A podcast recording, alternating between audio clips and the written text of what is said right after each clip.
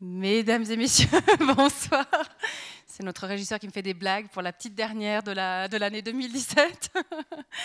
Bienvenue et vraiment euh, merci d'être là avec euh, cette météo euh, très chaude-fonnière, mais néanmoins quand même pas évidente. Merci beaucoup d'être avec nous pour accueillir Bernard Pichon ce soir, qui est venu nous parler de son, notamment de son dernier livre, Une valise de souvenirs. Avant de vous le présenter, j'aimerais vous annoncer notre prochain rendez-vous. On se retrouvera en 2018, puisque à partir de la semaine prochaine, on fait une petite pause afin de vous préparer beau programme pour la rentrée. Donc on vous donne rendez-vous le jeudi 11 euh, janvier avec euh, Claude-Éric Eppenmeyer, grand voyageur en cargo. Il viendra nous parler de ses voyages euh, qu'il a fait et qu'il va continuer à faire en cargo en nous expliquant un petit peu à la fois comment on fait pour partir, comment ça se passe, ce que ça amène de particulier. Vous savez peut-être qu'il a profité à chaque fois de ses voyages pour écrire des polars qui ont leur, leur succès. Et donc il viendra surtout nous parler de son, pas tellement de son œuvre littéraire, mais plutôt de ses voyages en cargo. Et on se disait que ce serait une bonne façon de, mettre les pieds en 2018 euh, pour ne euh, pas se laisser gagner par la morosité de la, reprise et, et ce, ces débuts d'année qui parfois sont un petit peu comme ça, et de partir tout de suite sous de nouveaux horizons et de nouvelles latitudes. Ailleurs toujours avec l'exposition de photographie de Claudio Belligotti qui se trouve derrière vous, les porteurs de soufre, euh, ces gens qu'il connaît si bien, dont il a appris la langue et qu'il avait envie, dont il avait envie de faire connaître leur réalité, leur dur labeur à travers une photographie, des photographies présentées ici à la Chaux de Fonds. Et il, euh, il est très heureux de pouvoir faire partager un petit peu de cette réalité-là. Alors, je l'ai dit tout à l'heure, c'est notre dernière euh, soirée de l'année 2017 et je suis ravie de la terminer avec la conférence euh, de Bernard Pichon.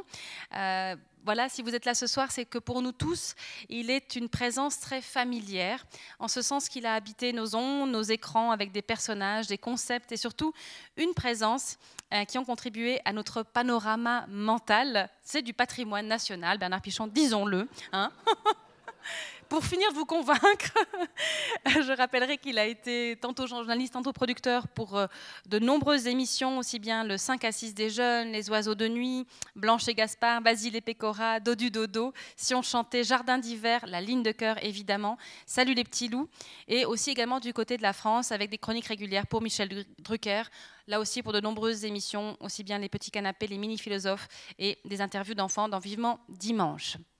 Évidemment, toute cette carrière lui a permis de faire des rencontres absolument époustouflantes avec des grands noms, avec des mythes, j'ai presque envie de dire, euh, du monde francophone en tout cas. Et euh, comme il le dit, euh, il le dira peut-être tout à l'heure, bah, à un moment donné, cette carrière-là s'arrête, mais euh, comme il est un peu hyperactif, et surtout qu'il déteste le mot de retraité, je crois, il a fait ce qu'il n'avait peut-être pas pu faire dans ses années de, travail à la télé ou à la radio, c'est voyager. C'est sa seule addiction, je crois, reconnue et connue à ce jour, le voyage. Et donc depuis une quinzaine d'années, il sillonne la planète dans tous les sens. on retrouve entre autres ses reportages alors dans certaines, euh, certains journaux, mais surtout sur son blog, Le Pichon Voyageur. C'est hein, lui, voilà. mais je sais, mais je sais, mais je sais. Et ce qui est génial, c'est que quand on le lit, vous êtes là dans votre petit mois de décembre, il fait froid, et vous, vous, vous, le lisez et tout d'un coup vous vous retrouvez euh, sur les îles autour de Venise, au Sri Lanka, au Mexique, en Grèce, au Portugal. Il vous emmène ailleurs. Alors tous les souvenirs de radio, de télévision, toute la richesse de ces rencontres, ainsi que certains souvenirs marquants de ces voyages, il les a consignés dans ce livre que j'évoquais tout à l'heure, Une valise de souvenirs, Zapping, qui a été publié aux éditions 180 degrés. Alors, comme je disais, Bernard Pichon, c'est comme ça une figure mythique. Et quand il y a deux ans, j'ai eu le plaisir de le rencontrer, de le côtoyer dans, une soirée qui était le gala de soutien aux activités du, Centre écologique Albert Schweitzer, j'ai été aussi ravie de découvrir euh, l'homme hors écran, une personne simple, et c'est une qualité, presque réservée, tout en élégance et humanité. C'est pour ça que je suis ravie vraiment qu'on termine cette belle année 2017 en sa compagnie et bien sûr en la vôtre. Très bonne soirée et à tout à l'heure. Merci Bernard Pichon.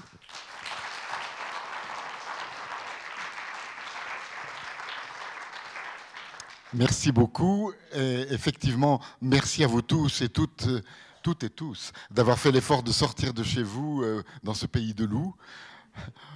vous aviez peut-être mieux à faire aussi à la maison. Donc j'espère que je ne vais pas vous faire euh, regretter euh, cette soirée. Euh, j'ai un œil sur la pendule qui est en face de chez moi, en ce pays horloger. On m'a dit de m'en tenir à une heure pour la partie de, conférence, si on peut dire, et de laisser assez de temps, trois quarts d'heure, semble-t-il, pour les questions. J'en suis ravi parce que, pour ne rien vous cacher, c'est la partie que je préfère toujours lorsque je suis dans ce genre d'exercice. Il y a toujours des questions que je n'attends pas et, et j'adore être surpris et être confronté confronté à, aux vraies curiosités que vous pouvez avoir sur certains aspects de mon métier. Euh, vous avez fait allusion à mythe tout à l'heure, c'est un mot qui me fait un peu peur, mais je dois dire que je me suis trouvé l'autre jour euh, à une séance de signature dans une librairie et j'ai entendu une jeune fille qui appelait la responsable du rayon en lui disant Mais Bernard Pichon, qui c'est? Euh, bah, évidemment à 20-25 ans. Et la, vendeuse, qui était plus âgée, lui a dit Mais vous ne savez pas, c'est une institution je vous assure que c'est pas de la fausse modestie, mais ça m'a fichu un coup. Je me suis dit, est-ce que c'est comme les gens qui protègent les chefs du Tibet, l'institution, etc. Donc je ne viens pas vers vous en tant qu'institution du tout. Surtout en tant que quelqu'un qui a eu euh, jusque-là un destin d'enfant gâté, de pouvoir. Il y a tellement peu de gens qui peuvent dire. Euh, j'ai fait ce que je voulais, ou, ou disons, la vie m'a permis de réaliser des rêves. Et je crois que j'ai eu cette chance et je l'ai encore aujourd'hui. Je, lisais l'autre jour euh, une interview d'infirmières qui s'occupent de personnes en fin de vie dans les soins palliatifs. Et on leur demandait, euh, on demandait à cette infirmière quelles sont les choses que les gens disent en général avant de rendre le dernier soupir. Et l'infirmière répondait, beaucoup de gens disent, euh, dommage, je n'ai pas fait dans la vie ce que j'aurais voulu faire c'est quelque chose qui m'a glacé parce que je me suis dit c'est terrible d'arriver au terminus et de, à ce constat-là et de se dire je n'ai pas utilisé, peut-être que j'ai la malchance, ça arrive aussi. Mais il y a beaucoup de personnes quand même qui n'ont pas le courage dans une partie de leur vie d'utiliser la petite partie de libre arbitre que nous avons tous. Euh, c'est clair que nous avons la même destinée. Si je prenais un exemple, je dirais, euh, nous sommes tous dans le même train, dont nous connaissons la destination, mais nous avons quand même le choix de ne pas passer tout le voyage en seconde classe, même si on n'a pas le billet. On peut par curiosité aller voir un tout petit peu ce qu'il y a dans le wagon de première classe, éventuellement jeter un œil sur le wagon restaurant, ou pourquoi pas avec un nez coquin, voir comment sont les toilettes, que sais-je.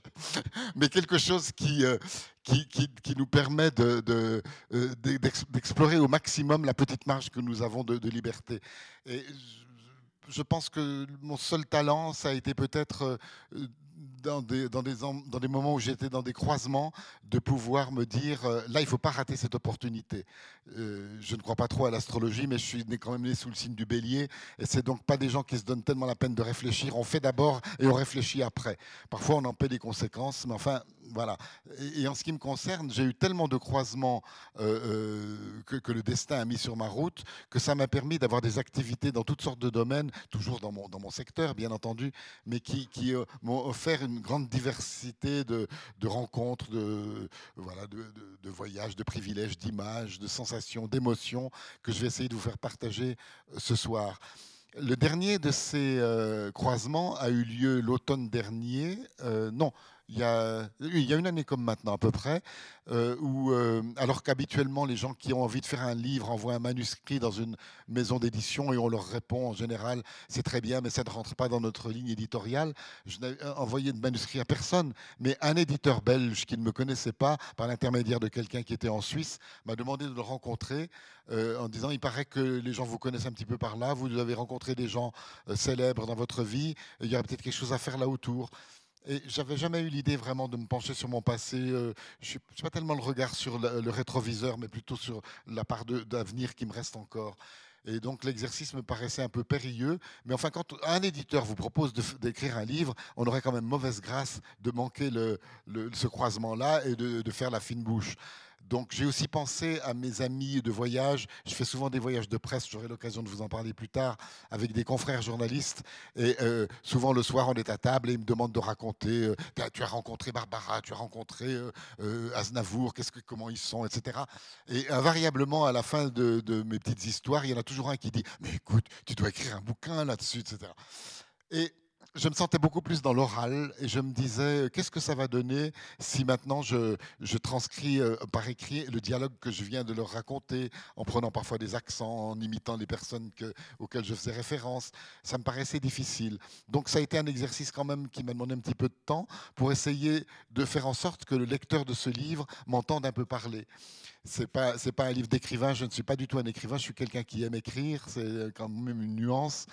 Et donc, euh, une grande partie de l'exercice, en dehors du fait de restituer les choses au plus près de la vérité, était de rendre ce côté un peu oral qu'on ait l'impression d'entendre les gens dont je rapporte les propos, particulièrement euh, en marge de la ligne de cœur ou des, oiseaux de nuit.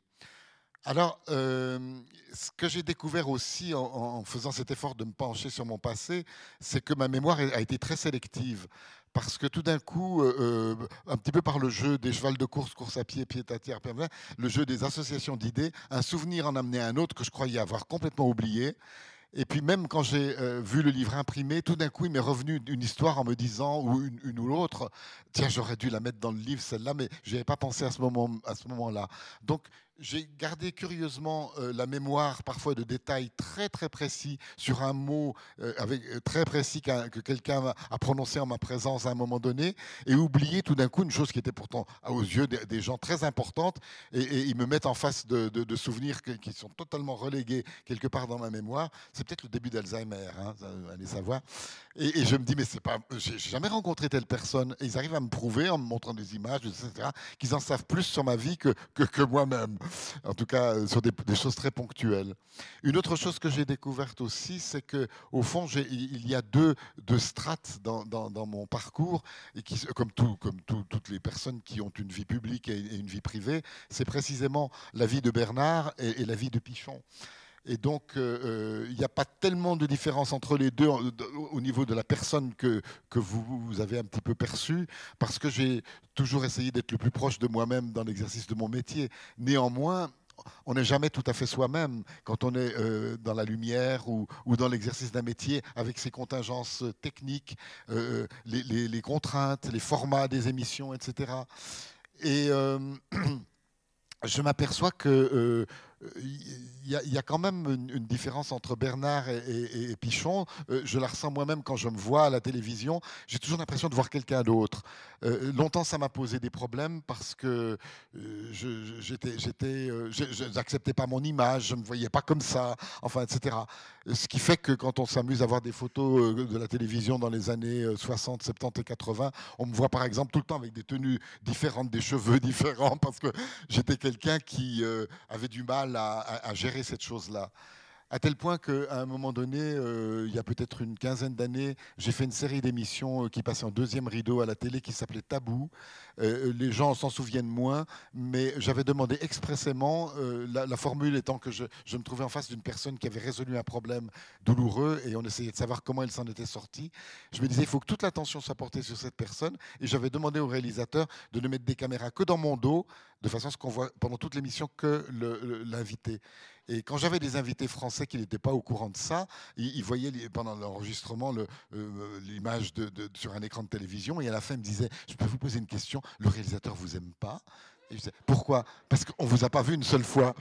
Ils tombaient du ciel quand ils apprenaient que c'était de mon propre chef, parce que j'ai certains confrères quand même qui, qui, sont plus à l'aise quand on les voit. Euh, disons, suffisamment euh, pour, pour refléter leur, ou pour flatter un petit peu leur ego c'est quelque chose que je n'ai pas vraiment ressenti de cette manière-là. Pour moi, la télévision euh, a toujours été une excellente vitrine euh, mais euh, si j'avais à choisir, je vous dirais, c'est une question qui vient souvent, que la radio m'a laissé des souvenirs émotionnels plus forts et surtout moins de frustration entre le produit auquel j'ai rêvé et, ce que j'étais en mesure de livrer au public.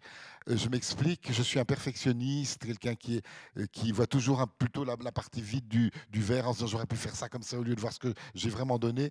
Et donc en télévision, le travail se fait tellement en équipe que euh, l'émission à laquelle on a rêvé euh, à l'arrivée est rarement celle que qu'on voulait euh, parce que simplement un preneur de son n'a pas donné le son que vous espériez ou quelqu'un qui est responsable de l'éclairage vous a mal éclairé et vous vous dites, c'est pas possible, la tête que j'ai là, il a, il, a, il a pas pu mettre une lumière un peu plus comme ci ou comme ça.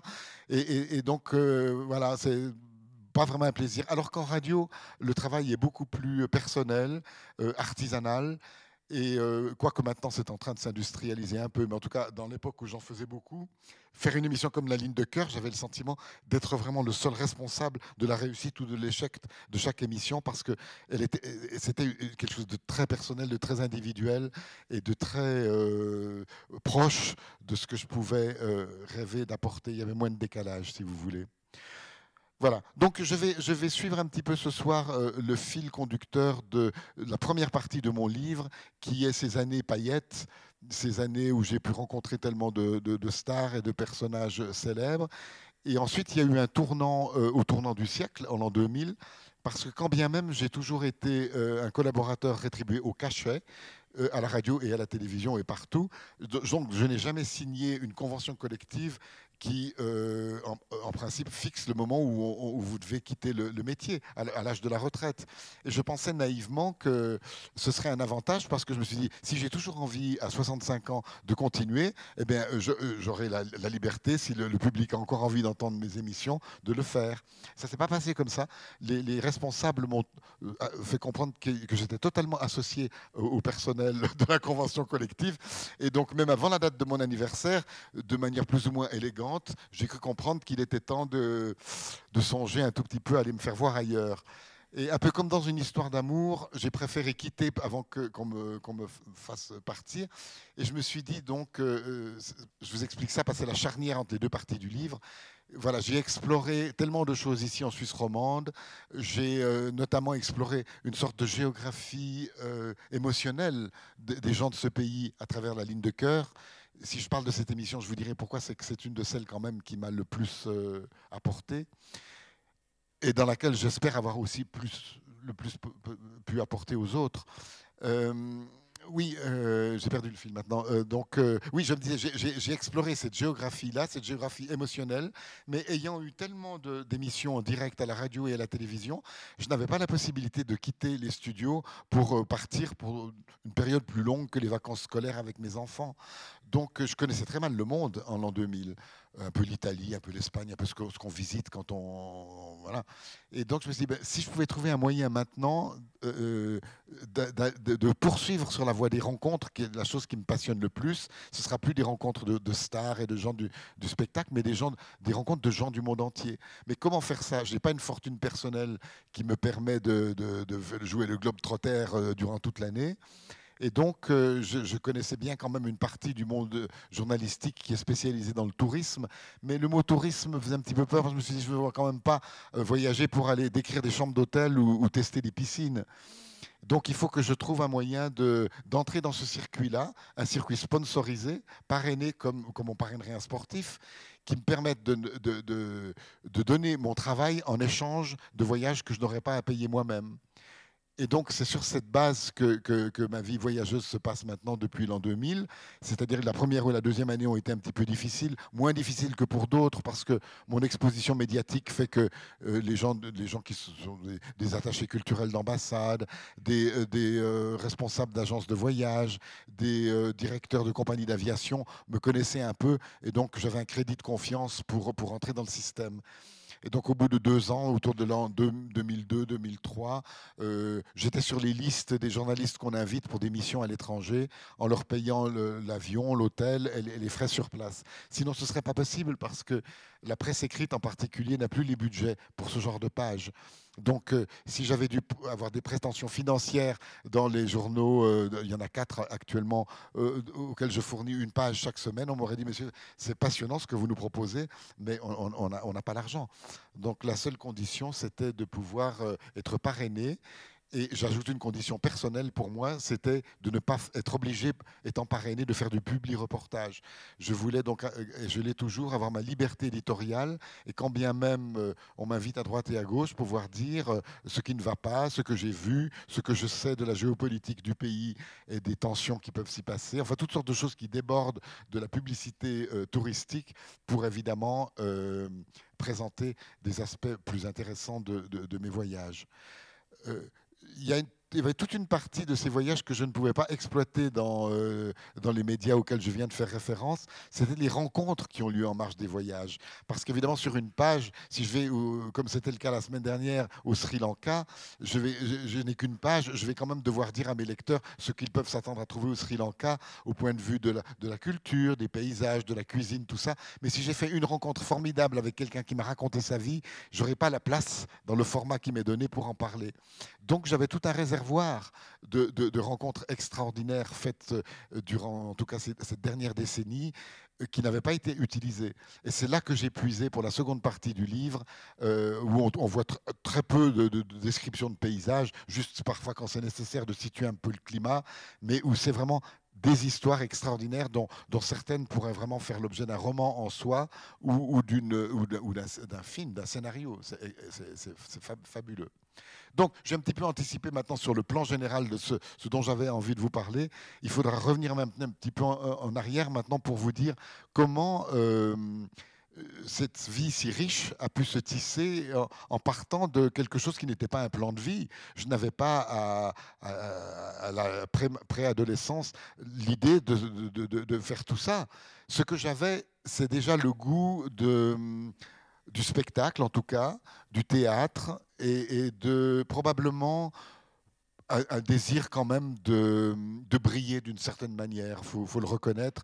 J'ai compris assez vite que je ne serais pas Alain Delon, donc il fallait trouver d'autres atouts pour séduire.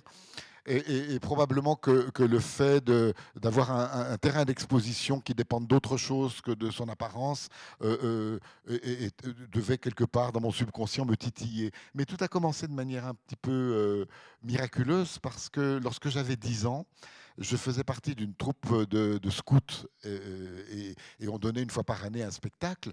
Et j'adorais ce moment-là. Euh, euh, je trouvais très amusant de jouer des sketchs et tout. Et, un soir, à l'issue de ces représentations, j'avais donc 10 ans, une dame est venue vers moi et m'a dit Bonjour, euh, je travaille à la radio, c'était à l'époque Radio Lausanne, et euh, vous savez qu'on a une section qui s'appelle le radiothéâtre. À l'époque, il y avait des pièces, il y avait des feuilletons qui passaient à la radio, des pièces policières, etc.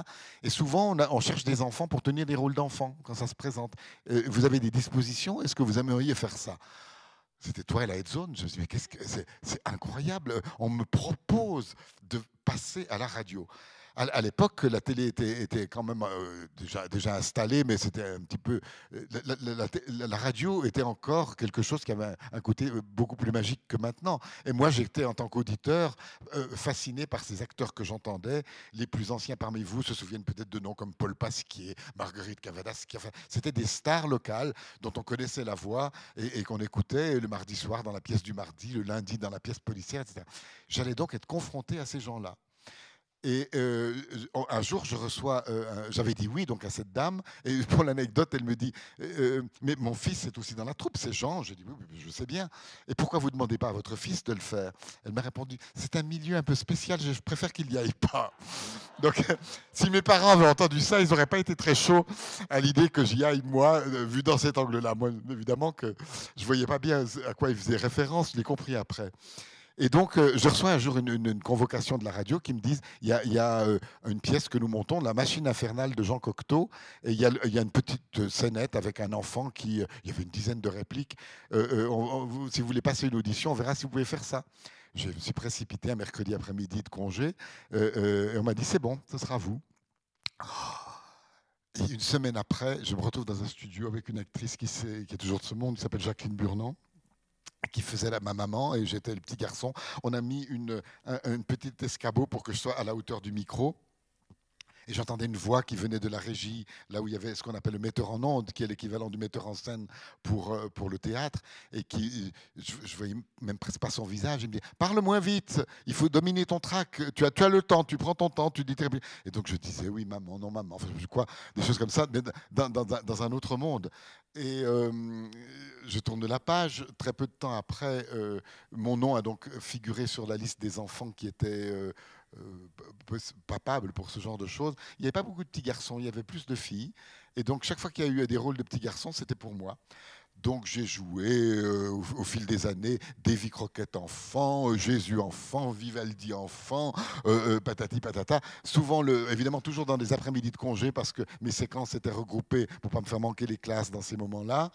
Et je touchais à l'époque 5 francs par après-midi d'enregistrement, 5 francs suisses, ce qui était juste assez pour aller voir une séance de cinéma le dimanche dans le cinéma proche de la, radio euh, dans cette partie de Lausanne. Et voilà, donc les années ont passé dans un émerveillement total d'être mêlé à ces acteurs, de leur donner la réplique et tout, euh, d'être au bar de la radio où je les voyais même en dehors des enregistrements. Et est arrivé, euh, quand j'ai eu 13 ans et demi, un, autre miracle, c'est que euh, Charles Apotelos, le, célèbre metteur en scène, je crois qu'il a mis en scène une des fêtes des vignerons, euh, si je me souviens bien, cherchait quelqu'un pour jouer le rôle principal dans L'île au trésor pour le spectacle de fin d'année du théâtre de Lausanne. Et euh, il y avait de gros moyens. Il s'agissait de construire, un, comme au Châtelet à Paris, un, vrai bateau au chantier naval de Lausanne pour que les pirates aillent dessus, etc. Et donc Jim Hawkins, le petit garçon euh, vedette du livre de Stevenson et de la pièce, il fallait trouver quelqu'un pour le faire. Donc rebelote, euh, séance d'audition. Là, on était trois ou quatre. Il y a des enfants qui venaient d'autres endroits que je n'avais pas croisés. Et j'ai été choisi. Alors euh, ça, ça a été le premier contact avec la scène et c'était un, éblouissement. Ça m'a fait rater une année scolaire parce que je me suis tellement investi dans, dans les répétitions que voilà, euh, j'ai rien fait à l'école cette année-là et je ne le regrette pas avec le recul parce que ça m'a insufflé ce virus qui ne m'a jamais quitté pour, euh, oui, pour, la lumière, les projecteurs, le show business, tout ça. Le problème, c'est que euh, quand vous êtes enfant, vous avez une sorte d'exclusivité parce qu'il n'y a pas tellement d'enfants qui ont la chance de, faire ça. Mais quand votre voix mue, vous vous retrouvez tout d'un coup en concurrence avec euh, beaucoup d'autres acteurs. Et à ce moment-là, si vous n'avez pas un talent exceptionnel, eh bien, vous devez faire, face à cette concurrence. Et j'en étais à me dire comment est-ce que je vais faire, mais je vais y arriver, il faut que je fasse du théâtre et tout. Et euh, probablement que là aussi le destin m'a souri parce que j'aurais pas eu euh, le, talent pour, pour vraiment sortir du lot à, ce moment-là. Et, il se trouve que Raymond Colbert, qui était animateur des émissions de variété pour la jeunesse à cette époque, m'avait repéré au bar déjà en tant qu'enfant. Et il m'a dit à ce moment-là, votre voix vient de muer, vous avez l'âge de, de, mes auditeurs. C'était une émission qui s'appelait Bonjour les jeunes, l'équivalent de Salut les copains en France. Et je pars trois semaines en vacances je cherche désespérément quelqu'un qui pourrait me remplacer pendant ces, trois semaines. Est-ce que vous pourriez le faire Je dis, mais sûrement pas. Jusqu'à maintenant, tout ce que j'ai fait à la radio, c'était avec une brochure et je lisais des répliques. Mais comment est-ce que je vais savoir dire des choses devant un micro? C'est bien, écrivez vos, textes. Je dis, comment je vais devoir écrire? Et maintenant, voici Sheila qui chante, etc. Comme vous le sentez, mais très vite, vous vous passerez du papier en direct et tout, etc. Et il y a quelqu'un qui était à l'époque, euh, qui passait les disques de l'autre côté de la vitre, qui m'a dit Fais-le, fais-le, je t'encouragerai. Ce quelqu'un s'appelle Henri Dess. Et donc, euh, je me suis lancé pendant ces trois semaines dans, cette émission, euh, Henri passant les disques de l'autre côté, et moi animant, remplaçant Raymond Colbert. Et lorsqu'il est revenu de ses trois semaines de vacances, il a fallu bien entendu lui rendre son joujou, c'est-à-dire son émission. Je me suis dit, bon, ça va s'arrêter là. Et le chef des variétés m'a dit, écoutez, je vous ai entendu, euh, vous n'auriez pas des idées d'émission parce que je vous verrais bien faire un jeu, etc. Et à partir de là, euh, tout s'est enchaîné. J'étais aux sciences sociales à l'Uni. Je me suis dit, euh, là, il faut vraiment que j'arrête temporairement les sciences sociales parce que si je rate, encore une fois, les carrefours, vous voyez, si je rate cette opportunité, elle ne se représentera pas. Et je me suis dit, je reprendrai dans six mois. Aujourd'hui, je ne l'ai pas toujours pas repris, hein, évidemment, les, sciences sociales. Parce qu'après, euh, j'ai fait des émissions donc, de, jeux selon les idées que j'ai proposées. J'ouvre une toute petite parenthèse pour vous dire qu'à cette époque, on proposait une idée, enfin moi en tout cas, je proposais une idée, c'était oui. J'ai une autre idée, oui. C'est incroyable à tel point que je me disais, mais c'est toujours oui. Et quand je parle à des jeunes maintenant qui me disent, quand on propose une idée, c'est non. Et puis après, il faut discuter, dire, mais si on fait ci comme ça, oui, tu crois, mais avec le budget, etc. Donc, euh, la radio et la télévision sont passées d'un stade artisanal et, euh, moins formaté à quelque chose qui est très industriel maintenant et qui répond à des critères de choix et de décision qui sont au-delà du simple engouement pour une idée nouvelle. Donc, encore une fois, je suis né au bon moment, à la bonne période et probablement dans le bon pays. Donc, toutes sortes de chances dont je remercie le ciel.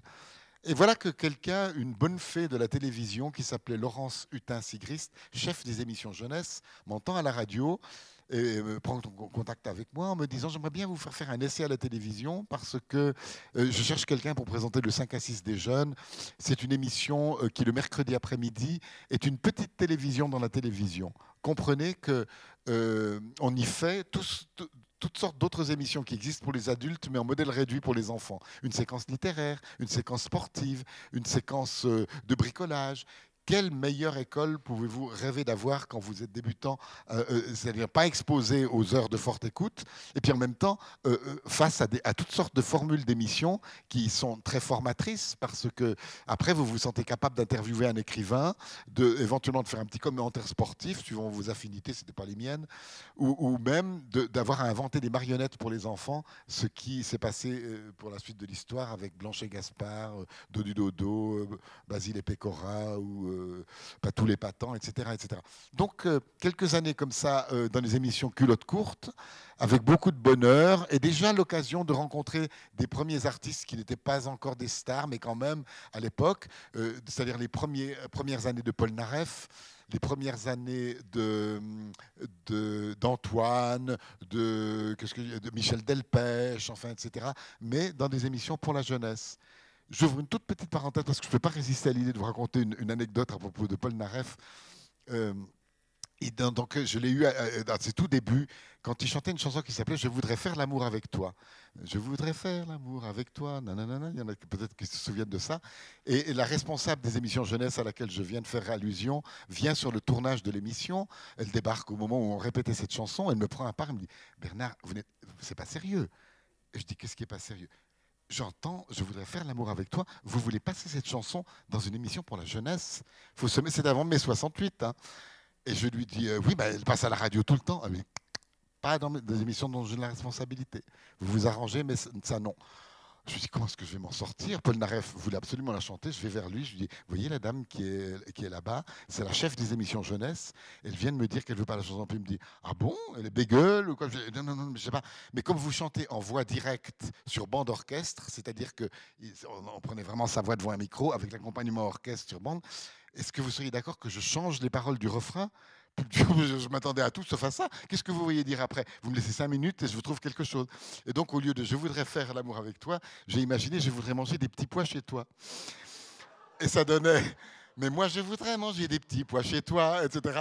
Et il a trouvé ça tellement drôle qu'il a dit, etc. Et, finalement, la chef des, émissions, bon, comme ça, je n'y vois pas d'inconvénient. Et je me dis que cette émission, qui évidemment a été effacée ou perdue dans les, euh, dans, les de, l'histoire de la télévision, serait collector aujourd'hui, parce que si les gens voyaient Michel Polnareff chanter ça, voilà. Donc une, époque jeunesse euh, très formatrice à la télé. Et au bout d'un certain temps, euh, je commençais à, être autour des 25 ans, quelque chose comme ça. Euh, je me suis dit, je vais quand même pas passer ma vie euh, dans les émissions culottes courtes. Il faudrait que j'ai une fois l'occasion de pouvoir passer au, programme adulte. Et là aussi, coup de chance, le, chef des émissions variétés me dit, il y a Philippe Bouvard qui a une émission le samedi soir en France qui nous fait beaucoup de concurrence qui fait rendez-vous chez Maxime, je crois que ça s'appelait, et on aimerait faire quelque chose de semblable, et pourquoi pas vous?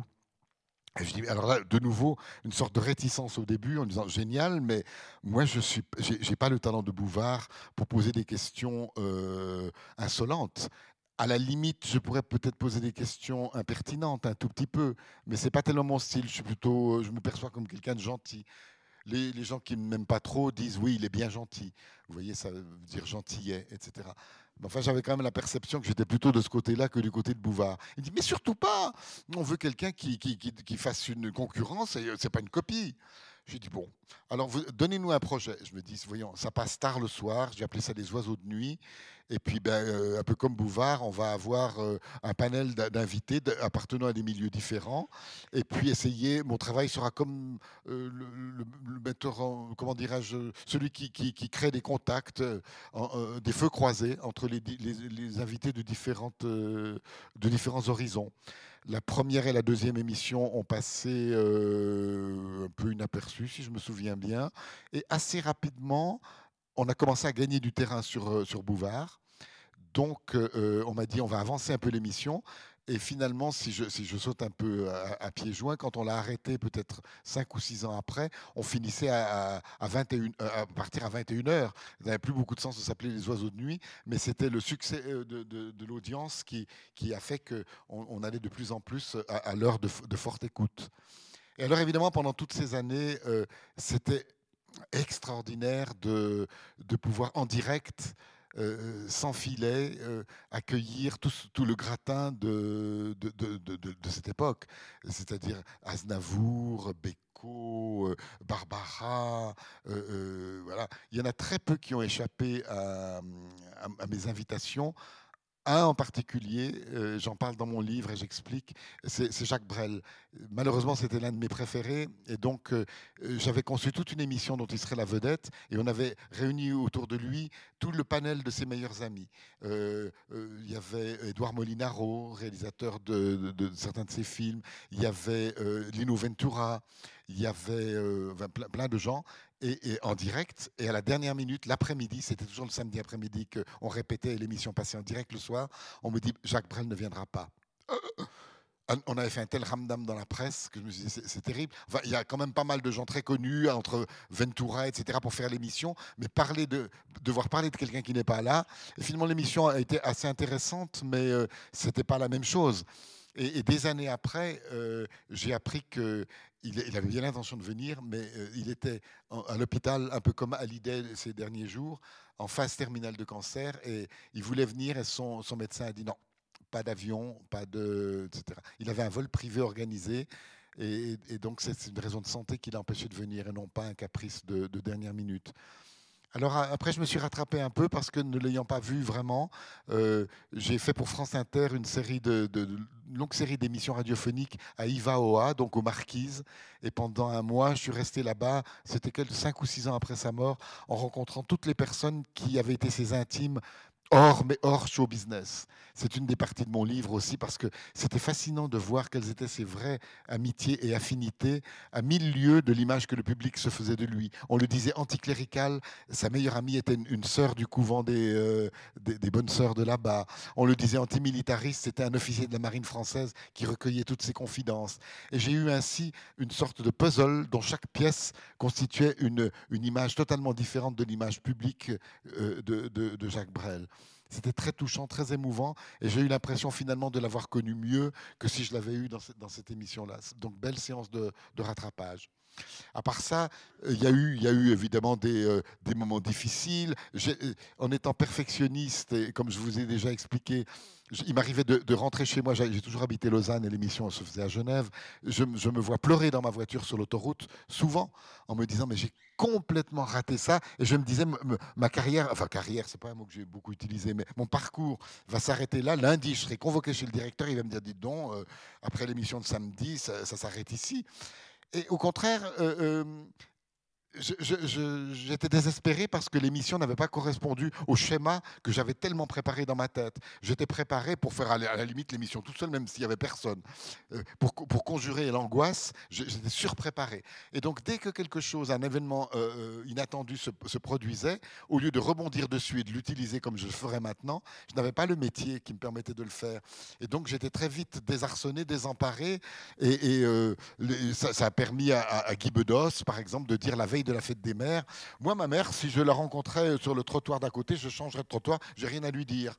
Et donc, je lisais le lendemain où je recevais des lettres en me disant Comment est-ce que vous pouvez laisser dire des choses comme ça? Et je, me disais Mais ils ont raison, j'aurais dû tout de suite lui dire euh, Ne dites pas ça. Alors que c'était justement ça qui faisait l'intérêt de l'émission, qui révélait la, réelle personnalité de l'invité, etc. Donc, euh, il y a eu une période euh, où j'avais à la fois la chance d'être responsable d'un programme qui accueillait tellement de gens, et puis pas le plaisir vraiment de savourer l'exercice parce que j'étais trop dominé par le désir de bien faire et par, euh, et par une sorte de, d'absence de, maturité professionnelle. Je vous donne un autre exemple qui a été c'est pénible pour moi. J'ai eu la chance incroyable d'avoir sur un même plateau Juliette Gréco, Frédéric Dard, Léo Ferré, Claire Bretéché, et je ne sais plus encore quelqu'un de, ce niveau-là euh, euh, réuni. Qui peut rêver d'un tel plateau, surtout à l'époque, vous voyez? Et donc, euh, avant l'émission, j'étais déjà un peu comme ça. Et Léo Ferré, euh, non, pas Léo Ferré, euh, Frédéric Dard, d'un air très paternaliste, me prend à part et me dit Dis donc, petit, j'ai quelque chose à te dire. Si tout à l'heure, dans ton émission, on parle de la mort, tu me passes la parole, s'il te plaît, parce que j'aimerais profiter de cette occasion pour remettre l'église au milieu du village. Les, journaux ont dit tellement de bêtises sur ma tentative de suicide que j'aimerais. Je, je dis Écoutez, je ne crois pas qu'on va parler de la mort. Non, non. Je te dis juste si ça se présente, comme ça tu le sais. Je dis, bon d'accord. On part dans l'émission, Léo Ferré avec le temps, avec le temps. À la fin, il vient se rasseoir et il dit, oui, la vie, ça, ça finit toujours au cimetière. Et je vois Dard qui était comme ça. Je me dis, bon, c'est le moment. Je dis, oui, à propos, Frédéric Dard, euh, donc cette tentative de suicide, et au milieu de la phrase, Juliette Gréco, qui est à côté de moi, fait, où est-ce qu'on est ici? C'est France Dimanche, c'est ici Paris, mais qu'est-ce que c'est que ce genre de questions? Aujourd'hui, bien entendu, je rêverais de revivre cette chose-là en lui disant Excusez-moi, Madame Gréco, mais Monsieur Dard, avant l'émission, m'a prié de parler de ce sujet. J'étais pas du tout assez, assez préparé. Et je dis oui, oui, vous avez raison, excusez-moi. Et donc on a passé à autre chose. Et pendant des semaines, j'avais des gens qui me disaient euh, tu sais qu'à Paris, on parle de cette émission, mais quand on, on, dit que c'est toi qui la présente, on dit oui, c'est un journaliste qui demande aux gens de parler de leur suicide. Donc fais attention si tu veux y aller ou pas. le vrai boulet euh, euh, qui m'a poursuivi pendant quelques temps. Donc voilà. C'est seulement peut-être dans les dernières années de l'émission que j'ai commencé à avoir du, vraiment du plaisir à la faire parce que ce côté d'angoisse était un peu dissipé et puis euh, elle avait beaucoup de succès. Euh, elle passait un samedi sur deux et j'entendais euh, dans la rue des gens qui disaient Tu m'invites samedi, est-ce que c'est le samedi des oiseaux de nuit? Non, parce que celui-là, on reste à la maison pour voir l'émission. C'est des choses incroyables. Les, les, gens ont beaucoup idéalisé ce programme aussi, mais ils oublient que c'était avant le zapping. Il y avait très peu de chaînes. Et donc, la seule alternative c'était peut-être France 2, est-ce que, euh, Antenne 2 à l'époque, ou TF1, et puis il y avait la Suisse romande. Donc, euh, on avait évidemment un, audimat génial parce qu'on euh, on n'était pas exposé à tout un panel de, chaînes différentes. Voilà. Donc, quand même de très belles années. J'ai aussi le souvenir quand j'ai un peu dominé l'angoisse, on allait toujours manger avec les artistes avant l'émission, euh, donc autour de 7-8 heures. Et j'étais le premier après à les abandonner à table pour aller être le premier au maquillage et puis le premier à les recevoir sur le plateau juste avant le direct. Et euh, il y a une grande place à Genève qui est à côté des studios. Et le restaurant était d'autre côté. Et je, je, me ressens encore maintenant traverser la place en me disant Tu es l'homme le plus heureux du monde. Euh, j'aimerais être personne d'autre, ni ailleurs, ni etc. De savoir qu'un moment après, j'allais être en face de Barbara et de pouvoir euh, euh, voilà, euh, profiter de, sa présence et d'en faire profiter les autres. Donc voilà, grand privilège. Cette émission s'est arrêtée pas par un succès, mais parce que tout ce que j'ai fait dans le métier, j'ai toujours eu peur à un moment donné, quand ça marchait trop bien, que, j'arrive sur la pente descendante et que j'entende des gens qui me disent Dis donc, ça commence à bien faire ton truc. Donc j'ai dit de, de moi-même On ne fera pas une saison de plus. Et maintenant, avec le recul, je le regrette un peu parce que je me dis quand même, ça aurait bien tenu, d'après ce que les gens me ramènent encore des années après, parce que vous vous rendez pas compte, je fais parfois des séances maintenant de signature du livre et des gens me disent, vous faites plus les oiseaux de nuit? Je dis, madame, ça fait 40 ans Mais je me dis, c'est pas possible que, les gens. Je n'ai pas moi-même tellement la notion du temps, mais quand même là. Donc il y a une espèce d'idéalisation là autour qui, me prouve que j'en aurait peut-être fait peut-être une ou deux années de plus sans créer de lassitude. Puis j'en aurais profité pour justement euh, prendre un peu plus de plaisir. Euh, voilà. Mais c'est pas maintenant qu'on va réchauffer les, vieux plats et donc euh, ce qui est fait est fait, ce qui voilà. Alors, euh, parallèlement, une autre chance dans mon parcours, c'est d'avoir pu mener de front la radio et la télévision, parce que euh, moi maintenant, puisque la société s'est un petit peu fondue l'un dans l'autre, et il y a des collaborateurs de télé qui font de la radio réciproquement, mais il y a eu quelques décennies, autour des années 80 ou 90, où il fallait choisir son camp. Soit on était de la radio, soit on était de la télé. Et comme j'avais commencé très tôt dans les deux médias, euh, je ne me suis pas heurté à, ce, choix drastique, et j'ai toujours eu la possibilité de, de faire les deux choses en même temps. Et alors, euh, parmi beaucoup, beaucoup de, programmes de radio, il faut que j'ouvre une petite parenthèse sur la ligne de cœur. J'y ai déjà fait référence parce que quand on me pose la question, mais quelle a été votre émission préférée pour la radio C'est quand même celle-là. Euh, euh, pour une raison bien simple, c'est que c'était comme une sorte de jeu de tennis où j'essayais d'apporter quelque chose aux auditeurs et sans s'en rendre compte peut-être, ils me renvoyaient la même chose en retour, comme un, jeu de tennis extraordinaire. J'étais là aussi très euh, dubitatif quand on m'a proposé d'animer cette émission. Je ne l'ai pas créée moi-même. J'étais le deuxième animateur, de, qui en a connu d'autres depuis. euh, de, ce programme. Il se trouve que mon prédécesseur qui l'avait amené à la radio suisse romande était un animateur français qui avait axé le choix des communications téléphoniques beaucoup sur des aspects sexuels. Il trouvait que c'était très amusant de parler de, sûrement très populaire aussi, mais c'était très limité parce que d'autres personnes qui voulaient aborder d'autres d'autres problèmes se voyaient éconduits par le téléphoniste qui disait non ça ça nous intéresse pas. Et après plusieurs rappels de la direction qui lui a dit maintenant c'est à prendre ou à laisser, mais vous élargissez le choix de vos préoccupations ou on vous remplace. Il a campé sur ses positions et comme maintenant, à la fin d'une année, euh, le chef du service de l'époque m'appelle et me dit Est-ce que vous êtes libre à partir du 6 janvier pour reprendre la ligne de cœur?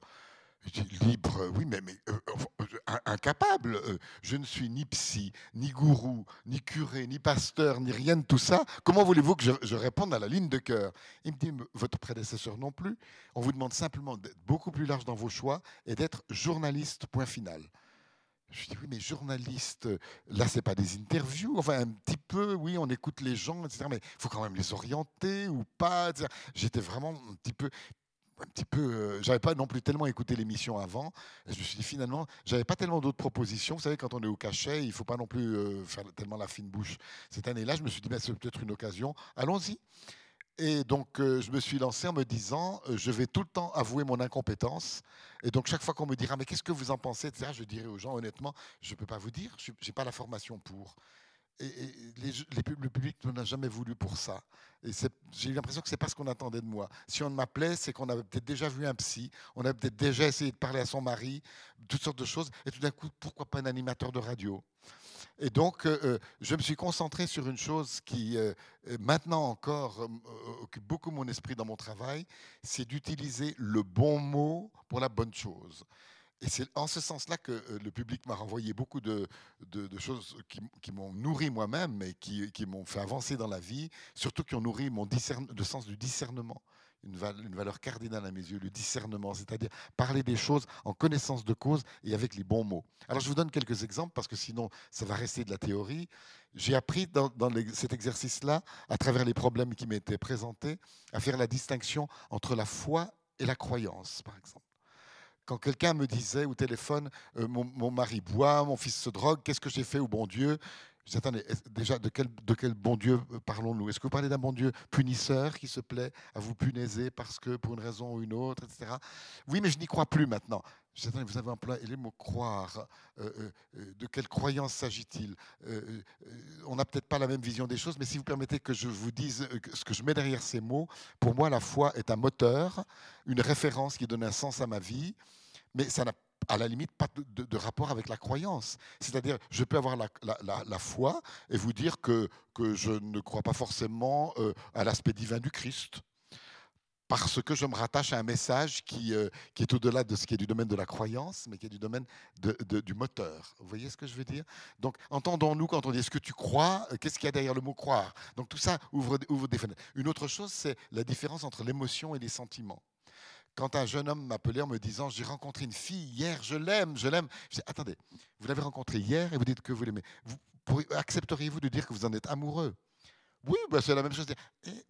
Pour moi, euh, derrière la notion d'aimer, il y a une notion de temps je peux peut-être me tromper, mais il me semble que c'est difficile de dire qu'on aime quelqu'un à, moins de 24 heures d'une rencontre. Je dirais plutôt que c'est le domaine de l'émotion que le domaine du sentiment. Il faut un petit peu plus de temps pour que le sentiment s'installe. Vous voyez, ça n'était pas résoudre le problème de la personne, c'était euh, donner des éclairages en ayant la chance d'être en dehors du cercle qui l'enfermait, avec simplement une idée d'éclaircissement. Et tout d'un coup, j'avais le sentiment que rien que cet éclaircissement, qui est du pur travail journalistique, apportait une sorte de mieux-être par la clarification la différence entre l'orgueil et la vanité. Vous voyez, euh, la vanité, c'est euh, peut-être ce qu'on essaie de projeter sur les autres pour, pour paraître. Et l'orgueil, c'est une espèce de fierté de ce qu'on a, d'être soi-même et en, cohérence avec ce qu'on fait et ce qu'on dit. Des choses comme ça. Et alors, évidemment, j'ai été, confronté à des situations qui n'étaient pas prévues. Euh, on me dit que ça devait être difficile? Le mot difficile n'est pas ça, c'était plus passionnant que, difficile, à tel point que je ne voulais par exemple jamais écouter euh, le sujet que j'aurais à traiter après le prochain disque, pour que j'ai en même temps que l'auditeur la surprise de ce qui allait arriver à l'antenne. Donc je disais jamais à la personne qui était dans les dernières 30 secondes pendant la chanson, Bonjour madame, de quoi allez-vous me parler? Non, je disais, nous serons ensemble dans 30 secondes. Puis c'était le silence. Et après, je disais, eh bien, nous venons d'entendre telle ou telle chanson. Maintenant, nous avons. Qui avons-nous en ligne? Ah, Julie. Bonjour Julie. De quoi allez-vous nous parler? C'est un truc ou un machin. Et c'était, ah, ça va être, ça va être formidable parce que j'avais cette fraîcheur à ce moment-là d'être comme l'auditeur qui se qu'est-ce qu'il va lui répondre, qu'est-ce qu'il va lui dire? Et, euh, c'était. Alors évidemment, de temps en temps, il y a eu des, situations euh, euh, très déstabilisantes. Vous savez, quand quelqu'un vous dit je vous appelle, mais je vais me suicider dans 10 minutes, on peut penser que c'est un peu du bluff, mais on n'est jamais à la merci de quelqu'un qui le pense vraiment.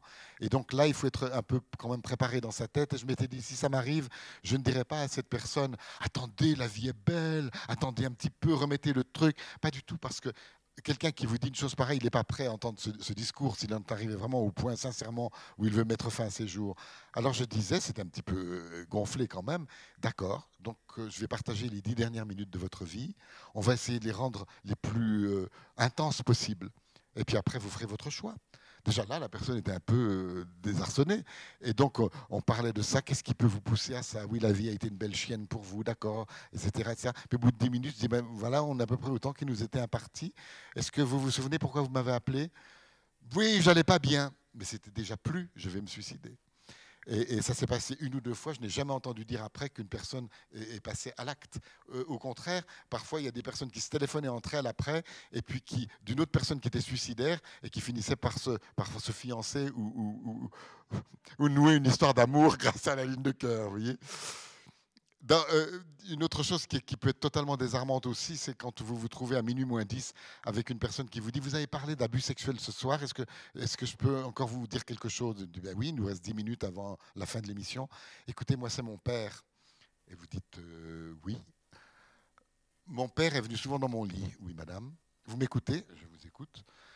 Eh bien, c'est terrible. Est-ce que vous me comprenez? Non, madame, je ne peux pas vous comprendre. Je n'ai jamais vécu ça. Mais je peux vous admettre une nuance entre les choses. Donc je vous admettrai au maximum de ce que je peux admettre, ce que vous allez me dire. Mais comprendre est un mot trop fort. Il faudrait l'avoir vécu au moins en partie pour pouvoir vraiment vous comprendre. Oui, enfin peu importe. Je vais vous raconter ce, qui se passe. C'est que maintenant je suis désespéré. Je dis, Madame, vous ne pourriez pas imaginer parler avec votre père éventuellement euh, pour euh, une fois crever l'abcès. Et dit, mais il est mort. Je dis, ah, mais rien dans ce que vous m'avez dit jusqu'à maintenant ne me laissait supposer ça dans le, contexte de la discussion. Puis elle me dit, c'est bien là le problème. Il est mort et donc je n'arrive pas à trouver un amant aussi attentif. Silence. Vous êtes toujours là? Je dis, oui, madame. Pourquoi vous ne dites rien? Je dis, parce que vous m'avez désarçonné. Vous n'avez rien à dire. Je dis, je, ne me sens pas compétent pour enchaîner là derrière. Je ne suis pas préparé à ça.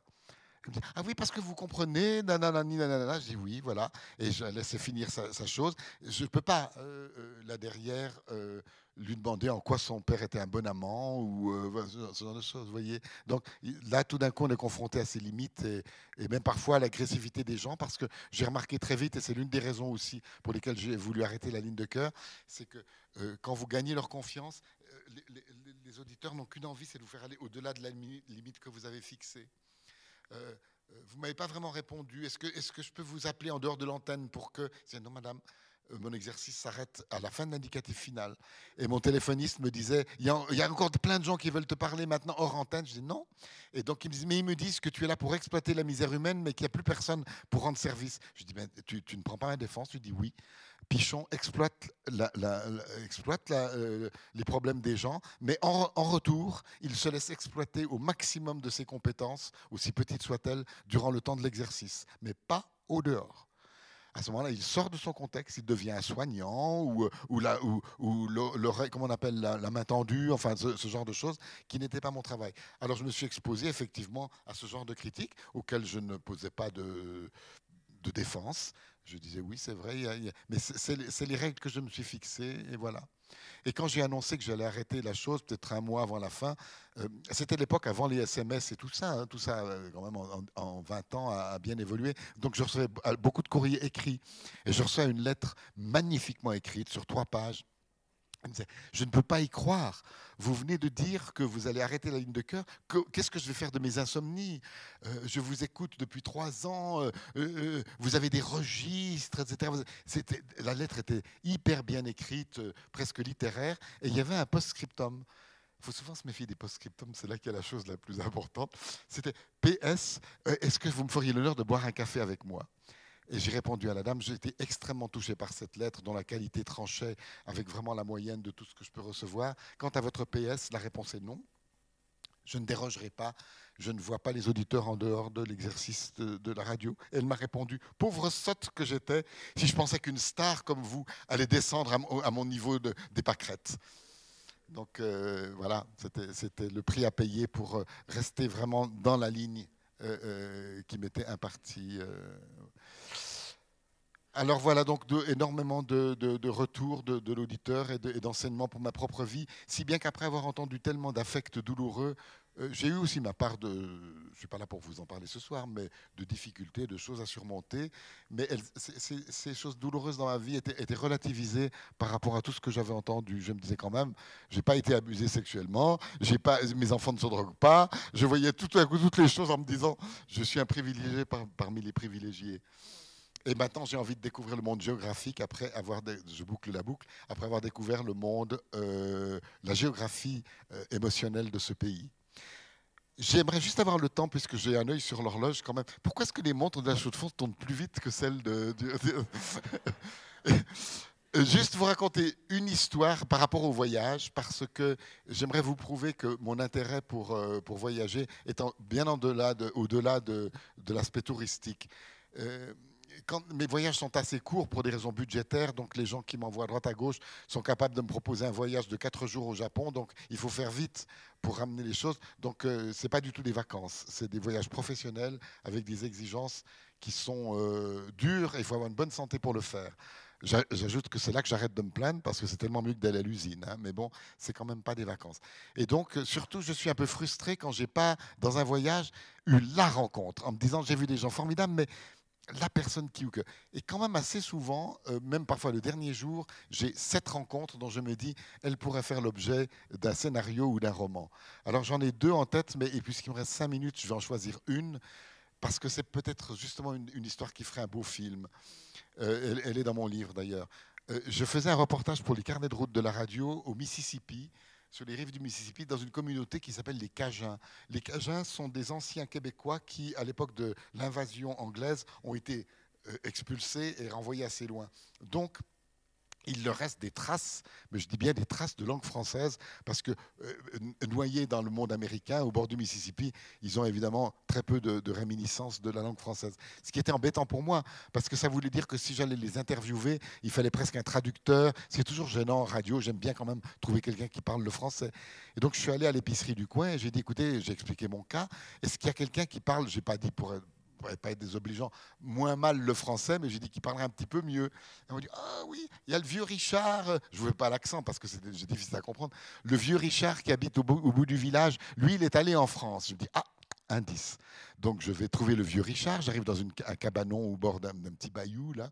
Euh, je vois un monsieur très simplement habillé dans une espèce de cabane, euh, vraiment euh, simple au maximum. Et il a fallu quand même, même si il avait la réputation de parler moins mal le français, que mon oreille s'habitue à, son langage. Parce que c'était pas donné. Vous savez, il est déjà au Québec, c'est parfois pas, bien quand il vous dit ça pas de bon sens, ne peut pas plugger ça de même. Vous dites qu'est-ce qu'il a dit. Euh, c'est censé être du français. Donc c'était ça multiplié par 10. Et, au bout d'un moment, mon oreille s'habitue quand même. Et je dis, ben, Richard, racontez-moi votre histoire. Pourquoi vous êtes allé en France Il me dit, je n'ai pas choisi c'est que euh, quand j'avais 20 ans, appartenant à une minorité, je faisais partie, comme les Blacks, de ceux qu'on envoie en première ligne sur le front quand il y a un conflit. C'est toujours nous, qui avons droit à la mitraille. Et donc, j'ai été envoyé pour faire le jour du débarquement en Normandie. Et par la chance du ciel, je, suis arrivé avec trois jours de retard après que le gros du job le gros du travail a été fait. Comprenez que les premiers jeunes étaient sous la mitraille des Allemands et que les plages étaient un peu nettoyées. Donc j'ai échappé à la mort et, on ne savait pas trop faire de moi parce que j'étais mal préparé pour l'exercice militaire. On m'a placé dans une famille en France, chez le sacristain d'un petit village, euh, en attendant que l'armée américaine soit capable de me rapatrier euh, au Mississippi. Et donc ça a duré à peu près trois semaines et je suis tombé fou amoureux de la fille du sacristain qui a le même âge que moi, Micheline. Et c'était tellement beau, tellement beau.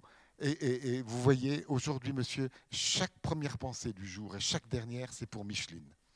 Je dis, mais d'accord, mais pourquoi cette, histoire n'a pas continué? Parce que quand l'armée était prête à me rapatrier, je suis allé vers le père de Micheline et je lui ai dit, vous savez, euh, Micheline et moi, puis il me dit, si tu crois que j'ai pas remarqué votre petit jeu, mais mon vieux, tu oublies ton, tu oublies ton histoire parce que j'ai pas un copec pour payer le billet de Micheline pour aller en Amérique et c'est pas l'armée américaine qui va payer son billet sur le bateau. Donc, bye bye. Et dit donc je suis rentré comme ça, j'ai quitté Micheline, je lui ai envoyé des dizaines de lettres. Je n'ai jamais reçu de lettres en retour, mais je suis sûr, monsieur, qu'elle me les a envoyées chaque fois. Mais il y a quelque chose avec les postes qui ne marchent pas chez nous, ça se perd. Et donc voilà, maintenant je pense chaque matin et chaque soir à Micheline. Je dis, mais euh, vous n'êtes pas marié Oh non, ça aurait jamais été aussi beau que cette histoire. Je dis, mais c'est terrible, passer toute une vie comme ça en étant fixé sur une histoire qui avait été figée dans sa période idéale puisqu'elle n'avait pas connu le moment où une histoire d'amour finit quand même un petit peu en général par s'effilocher. Et je lui dis, mais vous n'êtes jamais retourné en France? Il me dit, si, il y a six ans. Je dis, ah, et alors pourquoi? Il me dit, parce que j'étais invité par les contemporains du débarquement à aller à une cérémonie sur les plages de Normandie. Et, je ne vous dirai pas, mais je me suis échappé du groupe et je suis allé dans le petit village en question euh, euh, où, vivait Micheline. Et je suis allé à, la mairie, tout avait tellement changé, mais l'église était la même. Et, à la mairie, j'arrive et il y avait des bureaux avec des jeunes derrière des computers. Et je dis, excusez-moi, est-ce que quelqu'un a connu Micheline Dupuis? Tout le monde dit, qu'est-ce qu'il veut, ce type, etc. Personne prêtait attention à lui. C'est là que c'est comme dans un film, il y avait une vieille dame dans un coin qui dit, vous voulez parler de la fille du sacristain Oui. Il dit, mais moi je l'ai connue, je suis aussi une vieille dame, et euh, à ma connaissance, elle est à Lille. c'est où Lille? C'est à côté? Ah non, non Lille, c'est dans le nord de la France. Je n'ai pas le temps d'y aller, alors euh, je ne sais pas combien de temps vous êtes en France. Non, je repars demain. Ah non, ça va être difficile. Puis dit, ah, hein? mais pourquoi vous demandez ça? Non, non, pour rien. Est-ce qu'elle elle, s'est mariée, elle a eu des enfants? Oui, je crois même qu'elle a des petits-enfants, enfin, elle est toujours par là-bas. Est-ce qu'elle vient ici de temps en temps? Oh, il y a longtemps qu'on ne l'a pas vue. Il dit, bon, mais écoutez, si elle revient, dites-lui que Richard pense à lui chaque matin et chaque soir. Voilà le genre d'histoire, si vous voulez qu'un un, village un, voyage peut vous être euh, amené euh, à, faire. J'en ai une autre que je raconte dans le livre qui est un petit peu de, cet ordre d'idée-là sur un, homme qui a la réputation de parler au loup. Ça se passe aussi au Canada d'ailleurs, et qui, euh, et qui qui parle, qui, a un rapport tout à fait spécial avec les animaux, une sorte de, contact euh, hors de ce monde, hein, comme s'il appartenait lui-même à, l'agent animal.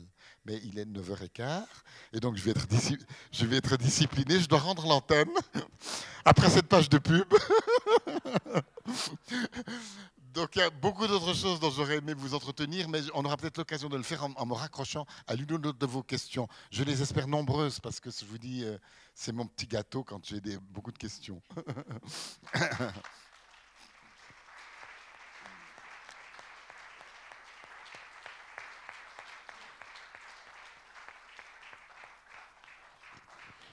J'entendais quelqu'un derrière moi qui disait ah, Mais non, mais il faut qu'il fasse plus long parce que c'est intéressant. Pour trois quarts d'heure, j'y vais, hein, faut pas abuser non plus.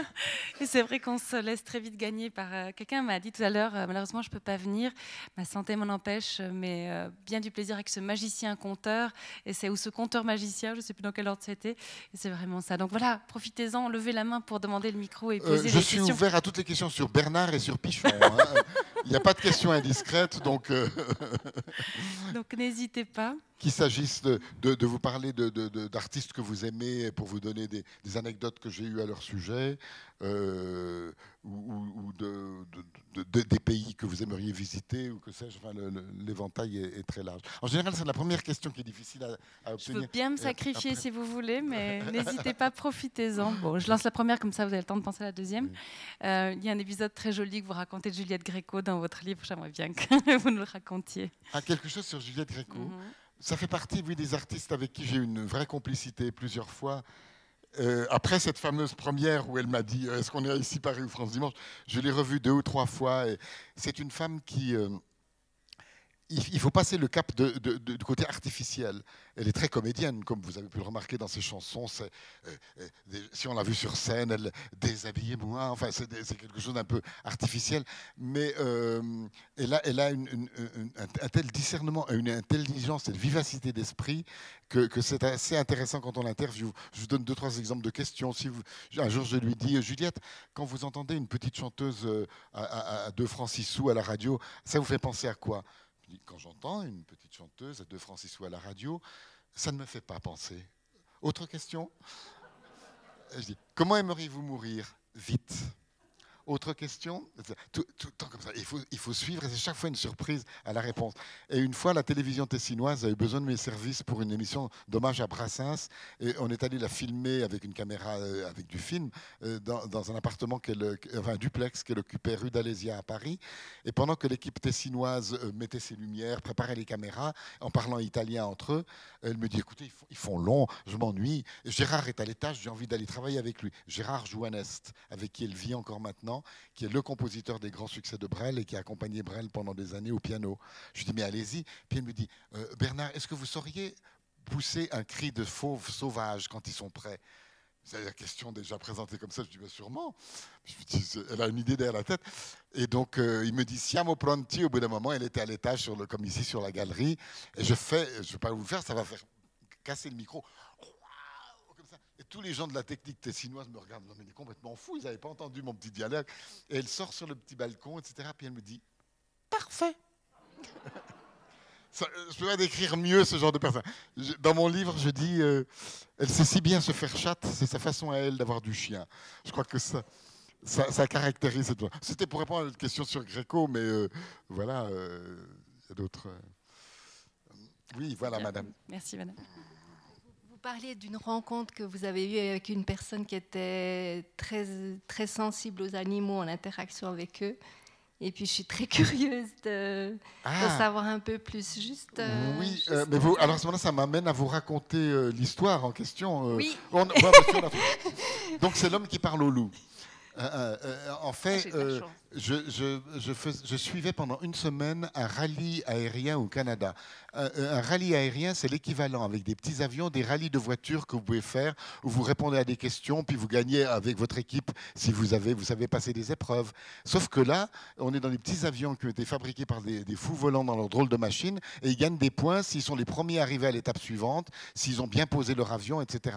Donc il y a un côté un, petit, un peu aventureux parce qu'il y a des, des, machines qui étaient vraiment bricolées, enfin avec tous les certificat de l'aviation euh, canadienne. Bref, et euh, chaque jour, je changeais d'avion. Et un jour, je me trouve dans un hydravion avec un, nouveau pilote. Et il me dit euh, Ouh, j'ai un petit problème technique. Là, on est sur les grands lacs, etc. faut que je me pose. Enfin, on a encore un peu de temps, mais quand même. Il me dit Il me cache quelque chose. Je n'ai pas tellement peur en avion, mais dans les gros avions, pas. Mais dans celui-là. Et tout d'un coup, il me dit Voilà, je vois sur mon truc, là, il y, a, une piste dans un endroit qui s'appelle Amos. On va se poser là. Je dis, Amos, et on, on, se pose à 9h du matin sur la piste d'Amos.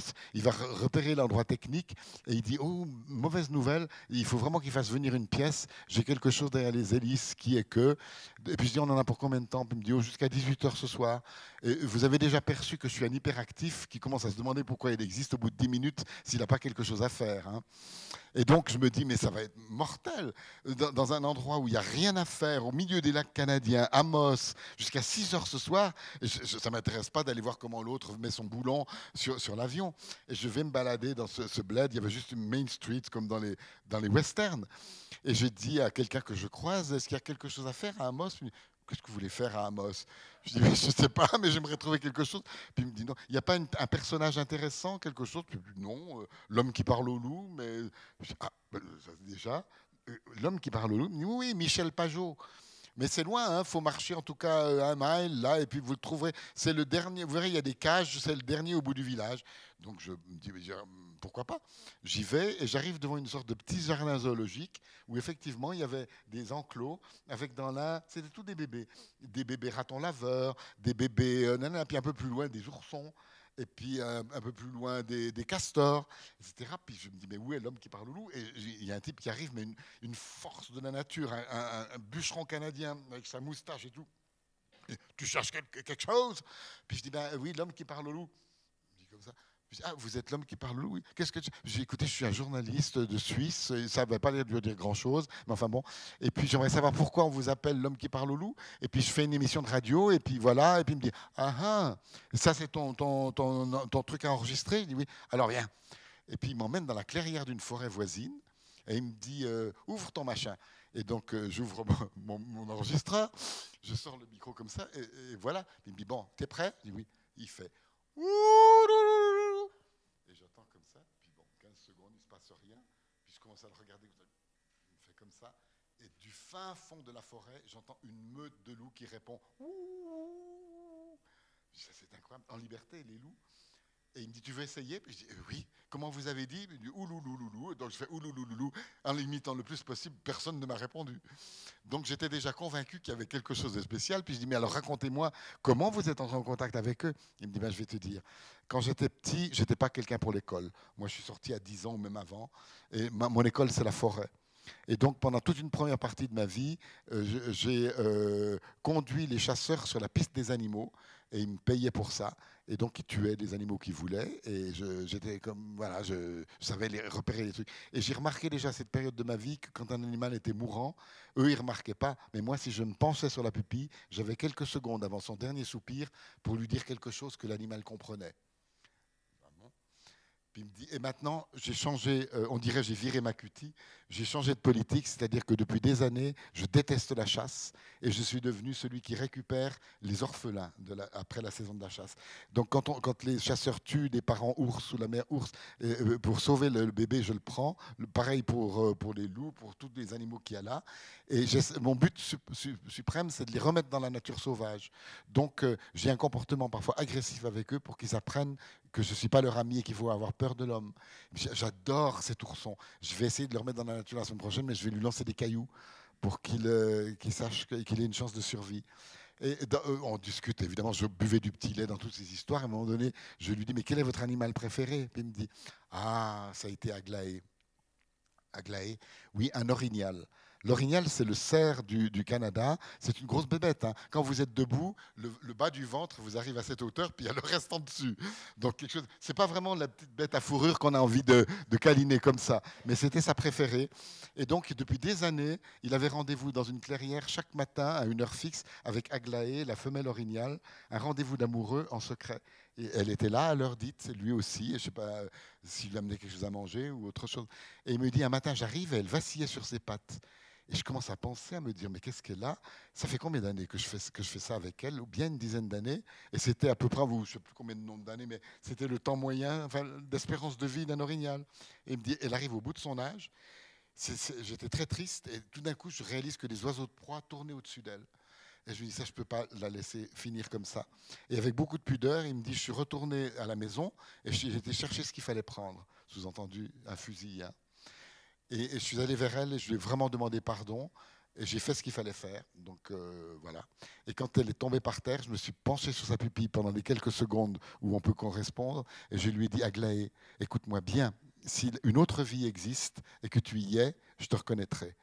Et il m'a dit, et, et j'ai fait un immense détour pour rentrer à la maison parce que je voulais surtout pas que ma femme voie que j'avais pleuré. Sa femme l'attendait sur le perron. Il dit Michel, où tu étais? On te cherchait partout. On a besoin de toi. Dit, Arrête, qu'est-ce qui se passe? Quelle est cette hystérie? Il dit On a une femelle orignale qui est en train de mettre bas dans l'écurie et ça se passe mal. Il dit J'ai couru, j'ai aidé à la mise bas de, ça. Et c'était une petite femelle qui venait de naître. Je me suis penché vers elle et je lui ai dit Tu vois, Aglaé, on se reconnaît déjà? Oui, c'est pas. C'est presque, presque trop beau pour être vrai. Alors c'est des, des, cadeaux comme ça que, le, que les voyages apportent. Euh, euh, pour autant qu'on fasse un petit effort pour euh, pas considérer dès que les choses se présentent mal que la partie est, perdue. C'est souvent un insistant un peu. Puis il y a parfois, je, vous le racontais tout à l'heure à table, des choses beaucoup plus courtes et qui sont frustrantes parce que le hasard et les circonstances font qu'on peut pas aller au bout de la chose. J'ai beaucoup aimé l'Iran. Et dans ce pays, euh, euh, les gens me repéraient tout de suite en tant qu'étranger, en particulier les jeunes, toujours des jeunes très bien mis de leur personne, mais souvent très simplement une chemise blanche, blanche impeccable, des jeans. Et dans la foule, ils disaient, vous êtes étranger, avec un anglais parfait. Et je dis oui, euh, est-ce qu'on peut vous dire quelque chose? Je ne me souviens pas, même si j'avais à dire que j'étais journaliste ou pas. Je disais oui, dites au monde que nous ne sommes pas l'axe du mal parce que c'était à l'époque où Bush les présentait comme l'axe du mal. Et j'ai écouté, en voyant votre visage, je ne peux pas en être sûr, je ne vous connais pas. Mais rien à ce stade ne me permet de dire que vous en faites partie. Et ça commençait, leur visage s'illuminait, ils me disaient, vous savez, comme tous les jeunes, on a une sorte de rêve américain de vivre comme ça, mais on ne peut pas admettre leur administration. Mais, mais on aimerait avoir une, sorte de vie comme ça. Dites-le au monde, etc. Puis on en a ras-le-bol de nos mollas et de, et de, tout ça. Et quand enfin on commençait à avoir une discussion très intense, euh, presque comme un rapport amoureux, il y avait toujours quelqu'un qui sortait en civil de la foule et qui venait nous écarter comme ça. Et comme dans une, sorte de film, on, s'écartait, puis on se, faisait, on se faisait comme ça en se disant, on n'a on pas vraiment pu se dire plus, plus que ça. Donc parfois le hasard et les, enfin, les, circonstances politiques ou géopolitiques font que les, euh, les gens ne peuvent pas s'exprimer comme ils veulent ou que les circonstances ne permettent pas ce genre de, de rencontre. Voilà. C'est donc très frustrant. Il y a une chose qu'on on a parlé tout à l'heure au repas qui m'a beaucoup frappé, c'est que vous évoquiez par exemple Juliette Gréco, vous l'avez vu à, plusieurs reprises. Euh, c'était soit les questions que parfois les gens vous posent en disant est-ce que vous revoyez certains artistes ah que vous maintenez? Et il y a une chose très belle que vous disiez de la rencontre unique. Euh, on pourrait avoir la tentation, quand on entre dans un moment donné dans la vie de, quelqu'un de connu, de se dire je vais profiter de cette occasion pour euh, m'en faire un ami ou une connaissance, quelqu'un que je reverrai. Parfois même les artistes en question vous y invitent. S'ils ont été contents de l'exercice, à la fin, très souvent d'une émission, euh, quelqu'un me disait quand tu viens à Paris, tu viens chez moi, il hein. n'y a, pas de problème. Et je pense à beaucoup d'amis qui diront ah, t'a proposé ça et tu l'as pas fait. Je ne suis jamais rentré dans ce jeu-là, pas même que j'ai jamais demandé des autographes. J'en ai reçu un sans le demander d'Hergé, qui fait le bonheur d'un de mes fils, parce que ça a beaucoup de valeur avec le dessin qui va avec. Mais, mais j'en ai jamais demandé, parce que j'ai toujours eu l'impression que j'ai mis tellement d'énergie à obtenir le meilleur de mon interlocuteur au moment où je devais le faire pour un résultat professionnel. Et, souvent, j'avais le sentiment d'avoir obtenu à peu près ça quand même, que je me suis dit, si on se revoit après pour boire un pot, soit il fera une deuxième fois le même numéro, ou alors euh, je découvrirai des aspects euh, moins euh, sympathiques de sa personnalité qui terniront son image. Donc autant rester sur cette chose qui a été, qui a été seulement un petit moment, mais très intense et très voilà, marquante. Et donc, effectivement, je suis resté sur des, images fixes, comme de Barbara, par exemple. Je, ah, je peux peut-être juste vous raconter cette histoire-là aussi, parce qu'elle est assez amusante. Euh, qui, euh, pourtant, je l'admirais tellement que je me dis finalement, c'est vrai que j'aurais pu accepter une invitation à venir dans les coulisses d'un de ces spectacles après. Mais on s'expose aussi au fait qu'une fois passé un moment d'intensité comme ça, les gens tout d'un coup vous disent Ah oui, on s'est connus où déjà Puis que vous vous sentez tout d'un coup remis au niveau de, tout un chacun. Bref, euh, euh, on me dit Barbara a accepté de venir à l'émission, elle va venir samedi, elle chantera quatre chansons. Et, euh, c'était si rare de la voir à la télévision, et surtout à la télévision suisse, que j'ai alerté toute la presse. Et on a eu une, annonce de l'émission formidable en disant Vous allez l'entendre dans les oiseaux de nuit dire des choses que, comme la plupart des artistes qui y passent, n'ont jamais dit ailleurs. Et donc, j'arrive à 14h à la télé, euh, puisqu'entre 14h et 17h, on, répétait les chansons de l'artiste vedette avant que les autres invités arrivent. Et on répète euh, ces chansons, Marion Bad, L'Aigle Noir, etc. Et euh, vers 4h30, 5h, à la fin de la répétition, je vais vers elle et je lui dis Donc, votre piano est là dans ce coin du studio, Barbara, juste pour ce soir, pour que tout soit clair. Quand vous avez fini de chanter la première chanson, Vienne, euh, euh, je dis euh, bienvenue Barbara, et vous traversez le studio et vous venez vous asseoir à cette place dans le coin avec tous les autres invités. Elle me dit non. Et je lui dis oui parce que vous comprenez, il y a la partie du talk show. Non. Je lui dis mais qu'est-ce qu'elle joue? Et je voyais son accordéoniste Romanelli derrière elle qui me faisait je me dis, oh là là, mais je suis en train de dire une bêtise, etc. Puis euh, en sortant, euh, je me dis, mais qu'est-ce que, quel, jeu elle joue? Puis elle me glisse à l'oreille, monsieur, vous savez que je suis une chanteuse Oui, je ne suis pas quelqu'un qui parle. Je dis, oh comment on va faire l'émission ce soir. Elle va rester à son piano pendant toute l'émission. Ce sera chanter la chanson suivante, et tous les gens qui attendent de dire des choses vont être euh, déçus. Je ne voyais pas la chose comme ça. Donc, euh, j'ai rien mangé au repas qui précédait l'émission. Je me suis dit, qu'est-ce qui va se passer? Et la chance m'a vraiment souri parce que nous avions lancé un petit concours en disant, la personne qui écrira la plus belle lettre d'amour à Barbara sera invitée à venir la lire en face de l'artiste dans l'émission. Et donc, on avait un petit jeune boutonneux de genre 17-18 ans, qui était là comme ça, avec son petit compliment à Barbara en attendant le moment.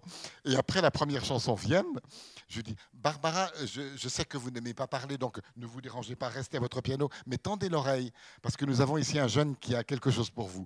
Et le petit jeune avait fait une espèce de paraphrase du, poème de, Prévert, Barbara, quelle connerie la guerre, mais sur, Barbara, la chanteuse. Et c'était bien troussé. Et il lit son truc, et je vois comme un zombie dans la nuit du studio, petit à petit Barbara qui se lève. Le, jeune était là, sans, voir la chose, en lisant son truc. Elle vient derrière lui, derrière son épaule. Elle, lisait le texte en même temps qu'il le disait. Et après, elle, dit Vous me faites une petite place Puis elle s'est mise à côté. Vous savez que c'est très beau ce que vous venez d'écrire alors moi, vous voyez, je suis, je suis pas une femme avec un aigle noir sur le dos. Je suis quelqu'un qui est que on n'a pas pu l'arrêter pendant, pendant toute l'émission.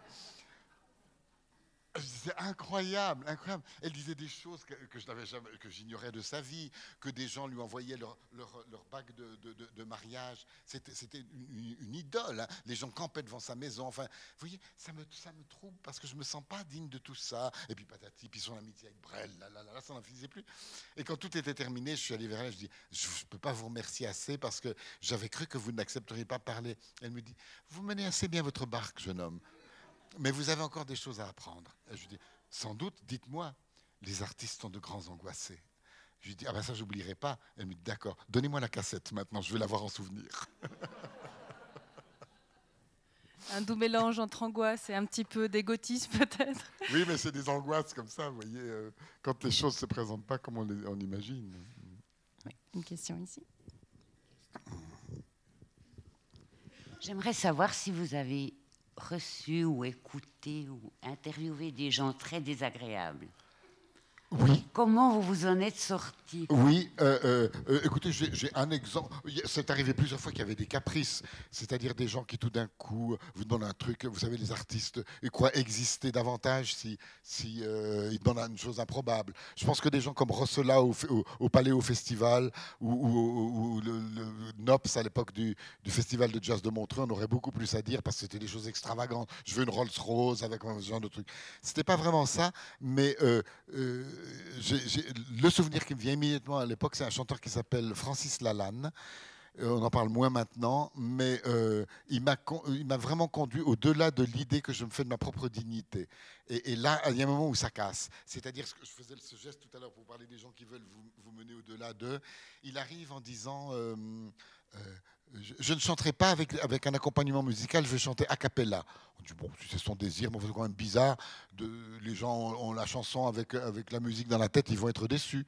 Bon, allons-y pour la, concession qui chante a cappella. Après, il dit, j'ai un peu mal à la gorge, j'aimerais du miel, euh, que quelqu'un ait m'acheté du miel. Et je lui dis, oui, euh, euh, du, et, là, quelqu'un va lui chercher du miel. Il dit, j'ai oublié de vous dire, non, pas du miel d'acacia. Pour la voix, c'est forcément du miel de sapin. Est-ce que je suis filmé par la caméra invisible? Ça commence à mal tourner. Et ainsi de suite, ainsi de suite, jusqu'à un moment où je me suis dit, euh, euh, maintenant, maintenant c'est terminé. Même si euh, il y avait d'autres vedettes dans la même émission, notamment le, Dupont, le, danseur étoile, je peux me reporter sur lui. J'ai finalement pas tellement besoin de la lane. Je dis, monsieur, l'administrateur va venir avec votre cachet vous rentrez chez vous, on vous paie et je vous remercie beaucoup. Ça s'arrête là, notre collaboration. Mais il ne faut pas le prendre comme ça. Mais allez, allez, jeune homme, on va s'arranger, etc. Puis il a retourné la chose, mais, mais je me suis dit, lui, plus jamais, parce que là, je l'ai fait courte, l'histoire. D'ailleurs, comme je vous dis que j'ai une mémoire sélective, il y a des épisodes que j'ai dû éliminer, mais qui étaient assez pour vous dire, c'est insupportable d'avoir quelqu'un qui a un tel comportement. Puis d'autres fois, vous avez des gens qui sont totalement désarmants par leur professionnalisme et leur, euh, et, leur euh, disponibilité, leur gentillesse. Charles Aznavour débarque sur le plateau avec des lunettes noires l'après-midi toujours entre 14 et 17 heures. Et à 17 heures, euh, je dis à son assistant, il garde les lunettes pour l'émission, il a une conjonctivite. Peut-être qu'il les gardera, peut-être qu'il les enlèvera. Je l'avais jamais vu comme ça dans une émission de télé. Il commence l'émission avec ses lunettes noires. Au bout d'un moment, il les retire. Effectivement, je me souviens plus si j'avais remarqué quelque chose de spécial à ses yeux. Il chantait la chanson Il faut savoir encore sourire quand le meilleur s'est retiré et qu'il ne reste que le pire dans un monde. Il faut savoir encore sourire quand le meilleur s'est retiré. Ça prend un sens par rapport à la fin de l'histoire. Et à la fin de l'histoire, de, de l'émission, il me dit, euh, monsieur, vous m'excusez, je sais que vous faites une petite verrée avec les participants, je suis un peu fatigué, je ne viendrai pas. Mais merci beaucoup, j'ai eu beaucoup de plaisir. Et je dis, euh, merci à vous. Et son assistant me, fait signe de venir, il me dit, je peux vous le dire maintenant. Vous savez pourquoi il avait les lunettes noires? Il m'a fait jurer de ne pas le dire avant l'émission. Je dis, euh, non. Son fils naturel s'est suicidé ce matin. Donc à ce moment-là, vous vous dites là, c'est quand même la loi du spectacle et euh, on assure quoi. Euh, voilà, c'est des choses qui arrivent. Une autre fois, ça c'est aussi un peu, un peu anecdotique et, le hasard des choses. Euh, je devais avoir dans la même émission euh, Catherine Lara et Guy Béard. Et les deux arrivent en début d'après-midi à des moments différents. Le premier, Guy Béard, à 14h, il me dit Comment tu vas? On se connaissait déjà de, de s'être vu une ou deux fois. Je dis Ça va bien. Alors, ça me fait plaisir de te revoir. Tu as, des invités intéressants ce soir? Je dis Oui, on a là, là, là, Catherine Lara. Il dit, Catherine Lara? Je dis Oui, la chanteuse. Je sais qui est Catherine Lara. Mais non, pas Catherine Lara. Et je dis Pourquoi? Il me dit Ce sera elle ou moi. Je dis, mais qu'est-ce qui se passe, Guy? Il me dit, tu n'as pas lu dans la presse ce qu'elle a dit sur mon dernier disque? Après une chose comme ça, je ne veux pas la voir en face de moi. Oh mon Dieu. Bernard, euh, Catherine Lara est à la réception. Excuse-moi Guy, je vais, j'arrive comme ça à la réception de la tour. Catherine Lara me dit, tu vas bien, etc. La même question. Euh, Je dis, non, pas vraiment bien. Qu'est-ce qui se passe? Je dis, écoute, euh, Guy Béard, ah ce con Je dis, oui, ben, il est sur le plateau et il vient de me dire que. Il, est, il il ridicule. Je vais, je, vais, je vais aller lui dire que euh, mon, fait. Je dis, mais ça ne va pas se passer comme ça. Il a dit que c'était, c'était elle ou, euh, enfin, euh, lui ou, toi. Et puis à ce moment-là, un éclair traverse tout le studio et quelqu'un dit par le haut-parleur Vous savez pas la nouvelle? Claude François vient de mourir électrocuté dans sa baignoire. C'était le samedi 23 mars 1976, je ne sais plus quoi. La nouvelle tombe de la mort de Claude François. Et je vois Guy Béard effondré, qui me dit Mais quelle horreur il est, mort dans sa baignoire. Et je lui dis Mais euh, je comprends que tu euh, compatisses, mais tu fais pas du tout le même genre de chanson. C'est une espèce de saltimbanque pour toi, alors que toi, tu te, tu te places dans, la catégorie des chanteurs à texte. Mais Peu importe, c'est le même genre de métier. Et apprendre une chose aussi terrible, ça, me bouleverse. Est-ce que Lara est arrivée? Je dis Ben, Elle est dans sa loge. Va la chercher, j'aimerais lui en parler. donc, je vais chercher Catherine Lara. Puis T'as entendu la nouvelle? Lara, oui, et ça. Réconcilié comme cochon, copain comme cochon. Et donc je dois à la mort de Claude François la réconciliation de Guy Béard et Catherine Lara. C'est rigolo. Ou quand le destin tout d'un coup devient votre Oui, complice. Il y a euh, une chose que vous dites dans votre livre qui m'a interpellée en tant que programmatrice, euh, c'est vous dites, quand vous imaginiez les, les concepts d'émissions de télé, vous vous demandiez toujours comment surprendre aussi votre public, lui donner ce qu'il aimait, mais le Ah. surprendre. Et ça, je pense que c'est un point crucial, Oui. et j'aimerais vous entendre là-dessus. C'était, ma- une maxime, c'était donner au public ce qu'il pourrait aimer et non pas ce qu'il aime déjà. Alors, c'était une petite fierté pour moi d'avoir. euh, les Anglais appellent ça un talent scout. C'est quelqu'un qui a le nez pour se dire Ah, là, c'est quelqu'un qui va devenir euh, célèbre. Le problème, c'est que vous avez, quand cette personne euh, devient célèbre, euh, effectivement, la fierté personnelle d'avoir été le premier à le découvrir, mais personne ne s'en souvient parce qu'il est venu quand il n'était pas connu. Donc, vous n'en retirez pas vraiment les bénéfices. Mais c'est vrai que de temps en temps, j'ai eu, euh, avant qu'il soit connu, ou, avant qu'un grand succès se fasse, le, le- le plaisir de l'avant-première. L'exemple le plus spectaculaire, c'était Starmania. Personne ne savait ce que serait Starmania. Et avant, euh, peut-être euh, trois mois avant la première euh, représentation de la première série, j'ai eu sur le plateau Michel Berger, France Gall, Fabienne Thibault, toute l'équipe, Balavoine qui ont dit on prépare un truc qui serait une sorte de rock opéra, etc. Je ne crois pas que l'émission ait fait plus d'audimat que, que parce que les gens disaient bon voilà et on nous parle de quelque chose qui aura lieu et après quand les gens me disaient tu, tu devrais faire venir les gens de Starmania j'ai dit c'était là avant que donc il faut un bon timing ce soit pas trop tôt non plus avant avant les choses. Mais c'est vrai que c'est un plaisir quand on a eu un enthousiasme pour quelque chose de le partager avant que tout le monde, euh, tout le monde y soit. Euh, voilà. Euh, aussi, il m'est arrivé d'avoir une, formule d'émission euh, qui, euh, dure un certain temps à la, à télé romande et qui après soit reprise sous cette forme par le hasard, peut-être pas, je ne pense pas qu'il s'agisse forcément d'une copie, mais sur la, chaîne française. Et, les gens me disaient, c'est dommage que tu copies des trucs qui se font en France, alors que c'était l'inverse qui s'était passé. J'ai souvenir d'une émission que j'ai fait autour des années 2000 qui s'appelait Superstar d'un soir, ou bien Les Enchanteurs, c'est à peu près la même formule le samedi soir, avec des jeunes qui étaient, c'était une sorte de Star Academy. Simplement, on leur faisait pas miroiter euh, une carrière euh, illusoire, mais c'était pour le plaisir de gagner ce soir-là par rapport aux autres candidats. Et après, la Star Academy est arrivée et on m'a dit, euh, écoute, tes formules, c'est facile de piquer à la France. C'était exactement dans, pas dans cet ordre, quoi. D'ailleurs, vous n'avez jamais été, on vous a jamais courtisé pour aller en France, pour aller animer des émissions en France euh, ben, Je l'ai fait sans que ce soit vraiment sous cette forme. Il y a eu pendant deux ans une émission qui s'appelait Si on chantait, et donc il s'agissait euh, deux étés de suite d'aller réaliser euh, deux émissions d'une heure et demie dans chacun des pays francophones faisant partie de la communauté. Donc j'ai été amené à animer l'émission au Canada. Euh, pendant l'été, euh, euh, en Belgique, en France, en Suisse et au Luxembourg. Et chaque pays passait l'ensemble des émissions. Donc évidemment c'était formidable parce qu'au Canada, j'ai été avec Charles Bois, enfin des, gens comme ça, en France avec Françoise Hardy et tout. Et ça, ça passait sur France 2 quand c'était en France. Euh, sinon, j'ai fait effectivement, vous faisiez allusion à des, rubriques pour Drucker. C'est pour son émission qui existe toujours, euh, Vivement Dimanche, mais ça s'est arrêté il y a 15 ans ce qui me concerne. C'était euh, des interviews d'enfants, des petites pilules de, 5 minutes, où j'interrogeais les enfants des pays francophones, les Ivoiriens, les Canadiens, les, les Suisses, les Belges, etc., sur des aspects de la vie, des problèmes d'adultes mais vu par le, prisme des enfants.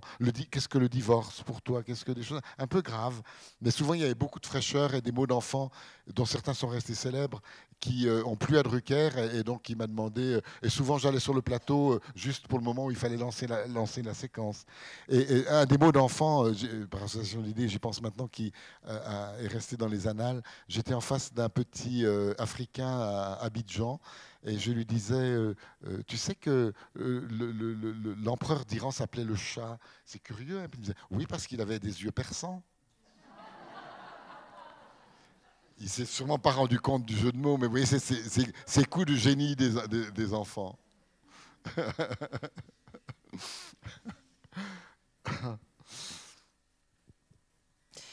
dernière question. Quel est, euh, quels sont les pays qui vous font rêver et que vous aimeriez aller dans les prochains mois, Bernard Pichon? Euh, tout me, fait rêver, même ceux où je suis déjà allé. La question plus précise qu'on me pose habituellement quand j'axe mes conférences sur les, voyages, c'est quel est votre pays préféré? Alors jusqu'à il y a trois ans, je, répondais, je rebondissais toujours en disant selon quel point de vue. Si vous parlez de la culture, ce sera celui-là. Si vous parlez de la gastronomie, peut-être celui-là. Si vous parlez de la sympathie des gens, celui-là. Et donc il y avait tout un panel. Et j'ai eu la chance de découvrir un pays qui jusqu'à maintenant semble couvrir un maximum de tous ces différents aspects et donc que je pourrais presque présenter comme mon pays euh, préféré, et c'est la, Birmanie, le Myanmar hélas, malheureusement agité maintenant pour les problèmes qu'on sait avec les Rohingyas et tout ça, mais, euh, euh, j'ai eu l'impression de débarquer dans, dans, la Thaïlande telle que me la rapportent des gens qui, il y a 50 ans, l'ont découverte avant les, les flots touristiques, c'est-à-dire un pays asiatique qui a gagné toute son authenticité, avec un émerveillement des gens qui ont des petits frissons de démocratie et qui euh, en sont bouleversés jusqu'aux larmes. Ils voient tout d'un coup qu'ils ont trois journaux au lieu d'avoir un journal unique sur le trottoir et, ça les émerveille parce que nous, on, en voit plein nos devantures de kiosque, mais là-bas non, c'était le journal officiel et maintenant tout d'un coup il y a trois journaux. Donc des tas de choses comme ça qui rendaient le pays attachant, sans parler de la beauté euh, incroyable des, paysages. Si vous avez la curiosité d'aller sur mon blog Pichon Voyageur, vous tapez euh, euh, et vous verrez une vidéo par exemple où on survole en ballon au lever du soleil la ville de Bagan, qui est à 360 degrés une forêt de temples dorés, sans aucun Hilton, sans aucun bétonnage qui fait ça. Et on se dit, mais est-ce que ça existe dans le monde Vous voyez, quand on voit ça, il y a un lac qui s'appelle le lac Inle, où le matin il y a une petite brume qui flotte, et, on a des barques qui flottent comme ça. On ne voit même pas l'eau, mais comme c'est sur des nuages, des images uniques. Donc je dirais, euh, je dirais que pour le moment, il y a vraiment beaucoup d'intérêt pour moi pour le Myanmar. Sinon, euh, je n'ai pas vraiment fait le tour du monde parce que comme je suis tributaire des pays où on m'invite, euh, je ne peux, pas dire demain je veux aller là. Euh, je peux parfois évoquer des, des envies, mais je veux dire c'est plutôt on, on, a à vous proposer un voyage là. Est-ce que vous êtes partant ou pas? Et donc je vais où je fais où on me dit de faire. voilà. donc il, se peut que je retourne deux, deux, ou trois fois dans le même pays euh, en le voyant, si possible, avec des angles différents, mais parce que c'est un pays qui invite plus que d'autres. Typiquement, je, connais très mal l'Afrique noire parce qu'il n'y a, pas une infrastructure touristique qui est tournée vers les voyages de presse. Et donc, euh, jusqu'à maintenant, je n'ai pas été beaucoup euh, sollicité pour aller à l'ex-Congo belge ou, je sais pas, au Burkina Faso, par exemple. Il faudra parler avec nos amis du CEAS, peut-être. Pardon? Il faudra pas en parler avec nos amis du CEAS. Euh, ah oui, oui. non, mais euh, ça va se présenter. Euh. La, vie vous sourira encore. Une question ici? Merci. Bonsoir. Bonsoir. J'aimerais, si, est-ce que vous pouvez nous dire quelques mots? Comment la télé a changé? Il y a 20 ans, quand je suis arrivé en Europe, la télé est, est comment dire, a subi euh, beaucoup de changements. Oui. Sur, euh, par exemple, la première partie de soirée, on pouvait trouver euh, des bons films, des bonnes émissions culturelles, comment dire, qui parlaient dans la société. Et aujourd'hui, ce qu'on trouve seulement de ces films, comment dire, détectives, qui a tué qui, qui a volé qui, et puis qui n'ont pas bonne suite. En résumé, vous préfériez la télévision d'autrefois plutôt que maintenant ah Oui, bien sûr. Alors, petite parenthèse politique. Faites attention à nos bilagues. Parce que nous allons, nous allons droit, euh, si ça passe, nous allons droit dans, cette télévision qui va être de plus en plus dépendante de, la loi de l'audimat et les petites portions qui subsistent encore maintenant d'émissions à fond perdu euh, euh, qu'on peut avoir avec un peu de culture, un peu etc., je crains seraient appelés vraiment à passer un, mauvais, moment. Bon, je ne suis pas là pour, euh, pour vous parler de ça. mais pour répondre à votre question, je pense que la multiplication des chaînes et le fait que beaucoup vivent du commerce et de la publicité fait qu'il faut aller au plus au plus populaire, au plus vendeur, au plus rassembleur. Euh, et donc, euh, tout ce qui est un peu dans la marge, euh, ce qui va dans le sens de faire découvrir aux gens ce qu'ils ne connaissent pas encore mais qu'ils pourraient aimer, a, moins de chance. C'est comme ça que je me l'explique. Mais je suis quand même surpris moi-même. Je suis pas tellement, curieusement, pas, vraiment un téléspectateur. Je, regarde un peu, semble-t-il, aux mêmes heures que vous, à partir de 22 heures. Et, je trouve quand même assez souvent des magazines d'information ou des choses, soit sur la seconde chaîne, la télé romande, ou sur Arte qui, euh, qui satisfont un peu mon, désir d'avoir quelque chose d'un peu plus consistant. Puis je ne suis pas en train de faire le snob parce que je regarde aussi de temps en temps des, des petites bêtises comme ça. Mais par exemple, je ne suis pas du tout un client ni des jeux, ni des, des séries télévisées qui, qui, font la passion des gens. Si vous me parlez, je connais les titres. Si vous me dites, tu regardes pas Downtown Abbey ou des choses comme ça, je sais que ça existe, mais je ne sais pas vu. Donc euh, voilà. Mais euh, ce qui est sûr, pour faire court et pour répondre à votre question, c'est qu'on a passé d'un style artisanal où euh, euh, la, créativité, la spontanéité, etc., étaient les bienvenus à quelque chose de beaucoup plus industriel et formaté. Alors, il y a aussi des qualités dans le formatage. Par exemple, je remarque maintenant que la plupart des journalistes qui font les infos à la radio suisse romande sont beaucoup plus professionnels que ceux de mon époque, qui avaient des accents, qui, euh, avaient des voiles parfois désagréables, etc. Ils sont formés. Mais au-delà de la formation, ils sont formatés. Ce qui fait que vous ne savez plus euh, à qui vous avez affaire. Les femmes, à mon sens, ont la même voix le matin, les hommes souvent pareil, et, il n'y a, pas, y a rarement euh, quelqu'un vous dit ah c'est lui euh, d'après la voix. Mais le niveau général me semble me semble supérieur à ce que c'était avant, mais plus uniforme. Voilà. C'est mon, mon, impression. D'ailleurs, dans, certaines télévisions locales, euh, il y a encore cette fraîcheur et cette créativité. Oui, euh, oui, oui c'est euh, étonnant. Ah, et, encore une chose, mais ça, ça va à contrario de ce que je viens vous dire sur nos bilingues, c'est que je pense que parfois les plus belles choses se font avec peu d'argent. Donc, mais à l'inverse, je dis toujours, il se trouve que la plupart de mes émissions à grand succès, euh, dont Les Oiseaux de Nuit ou, typiquement Dodu Dodo, c'était fait, mais avec des, fonds de tiroir. On n'avait plus rien pour faire. Donc il fallait faire à la fois les textes, la voix, le tout pour, pour économiser les, choses. Et c'était des, ça cartonnait. Et d'autres émissions qui demandent énormément de moyens font un audimat assez faible. Mais à l'inverse, c'est donc pas une, loi euh, euh, absolue. Si vous voulez faire une émission d'humour et que vous avez besoin d'une banane géante et qui coûte cher pour que le sketch soit drôle, et qu'on vous dit non, avec notre budget, la banane sera comme ça, le sketch sera raté. Et là, c'est le manque de moyens qui fait que tout d'un coup, vous n'êtes pas à la hauteur. Donc ce n'est pas une loi absolue. Mais je dirais qu'en tout cas, la proportion entre argent investi et résultat à l'antenne n'est pas démontrée. bon entendeur. Une question ici? Vous qui êtes un grand voyageur, est-ce que vous voyagez dans la littérature quand vous venez vous reposer dans votre belle maison? Écoutez, j'en parlais, parlais, à table, j'ai une très petite culture littéraire. Et, et, je le regrette tellement. C'est vraiment une question de temps. Alors je me dis, quand je serai vieux, mais il faut commencer à y penser, vous voyez quand même. Euh, j'ai lu les classiques, euh, voilà. Mais par exemple, euh, j'aimerais suivre l'actualité littéraire quand un, quand un livre a. Alors, j'ai lu utile, c'est-à-dire si je devais recevoir l'écrivain, évidemment, je, lisais un maximum de lui, mais et ça m'a posé un problème quand il s'est agi d'écrire moi-même parce que je me disais, mais je n'ai pas de référence de style. comment est-ce que je vais trouver mon style? Et ma première éditrice m'a dit, mais écris clairement, ce sera ton style, on ne te demande pas davantage.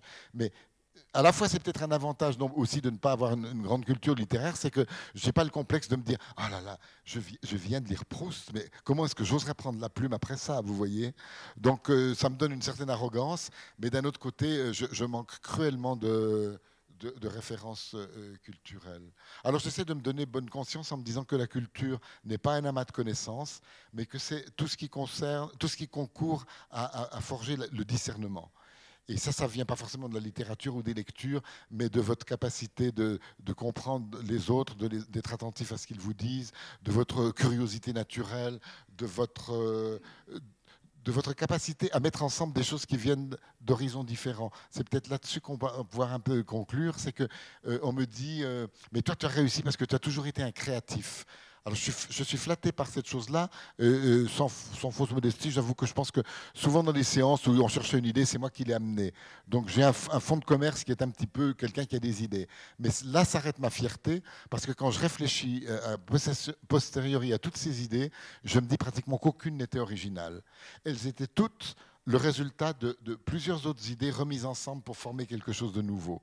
Mais finalement, est-ce que c'est tellement différent d'un compositeur qui utilise des notes qui existent déjà pour les assembler, ou un peintre des couleurs pour faire un autre tableau? Vous voyez Mais me dire, j'ai inventé ça, je ne peux pas tellement le dire. Si j'ai créé Dodu Dodo, c'était en pensant que peut-être, je ne sais pas, euh, que, j'avais déjà dans, l'idée que Walt Disney s'était servi d'une souris pour faire Mickey. Donc il suffisait d'appliquer l'idée à, un autre animal et de, et de lui trouver un caractère. Ça partait pas de rien, rien, rien. Donc une idée vraiment neuve et rien dont je puis dire, ça c'est venu de rien, non.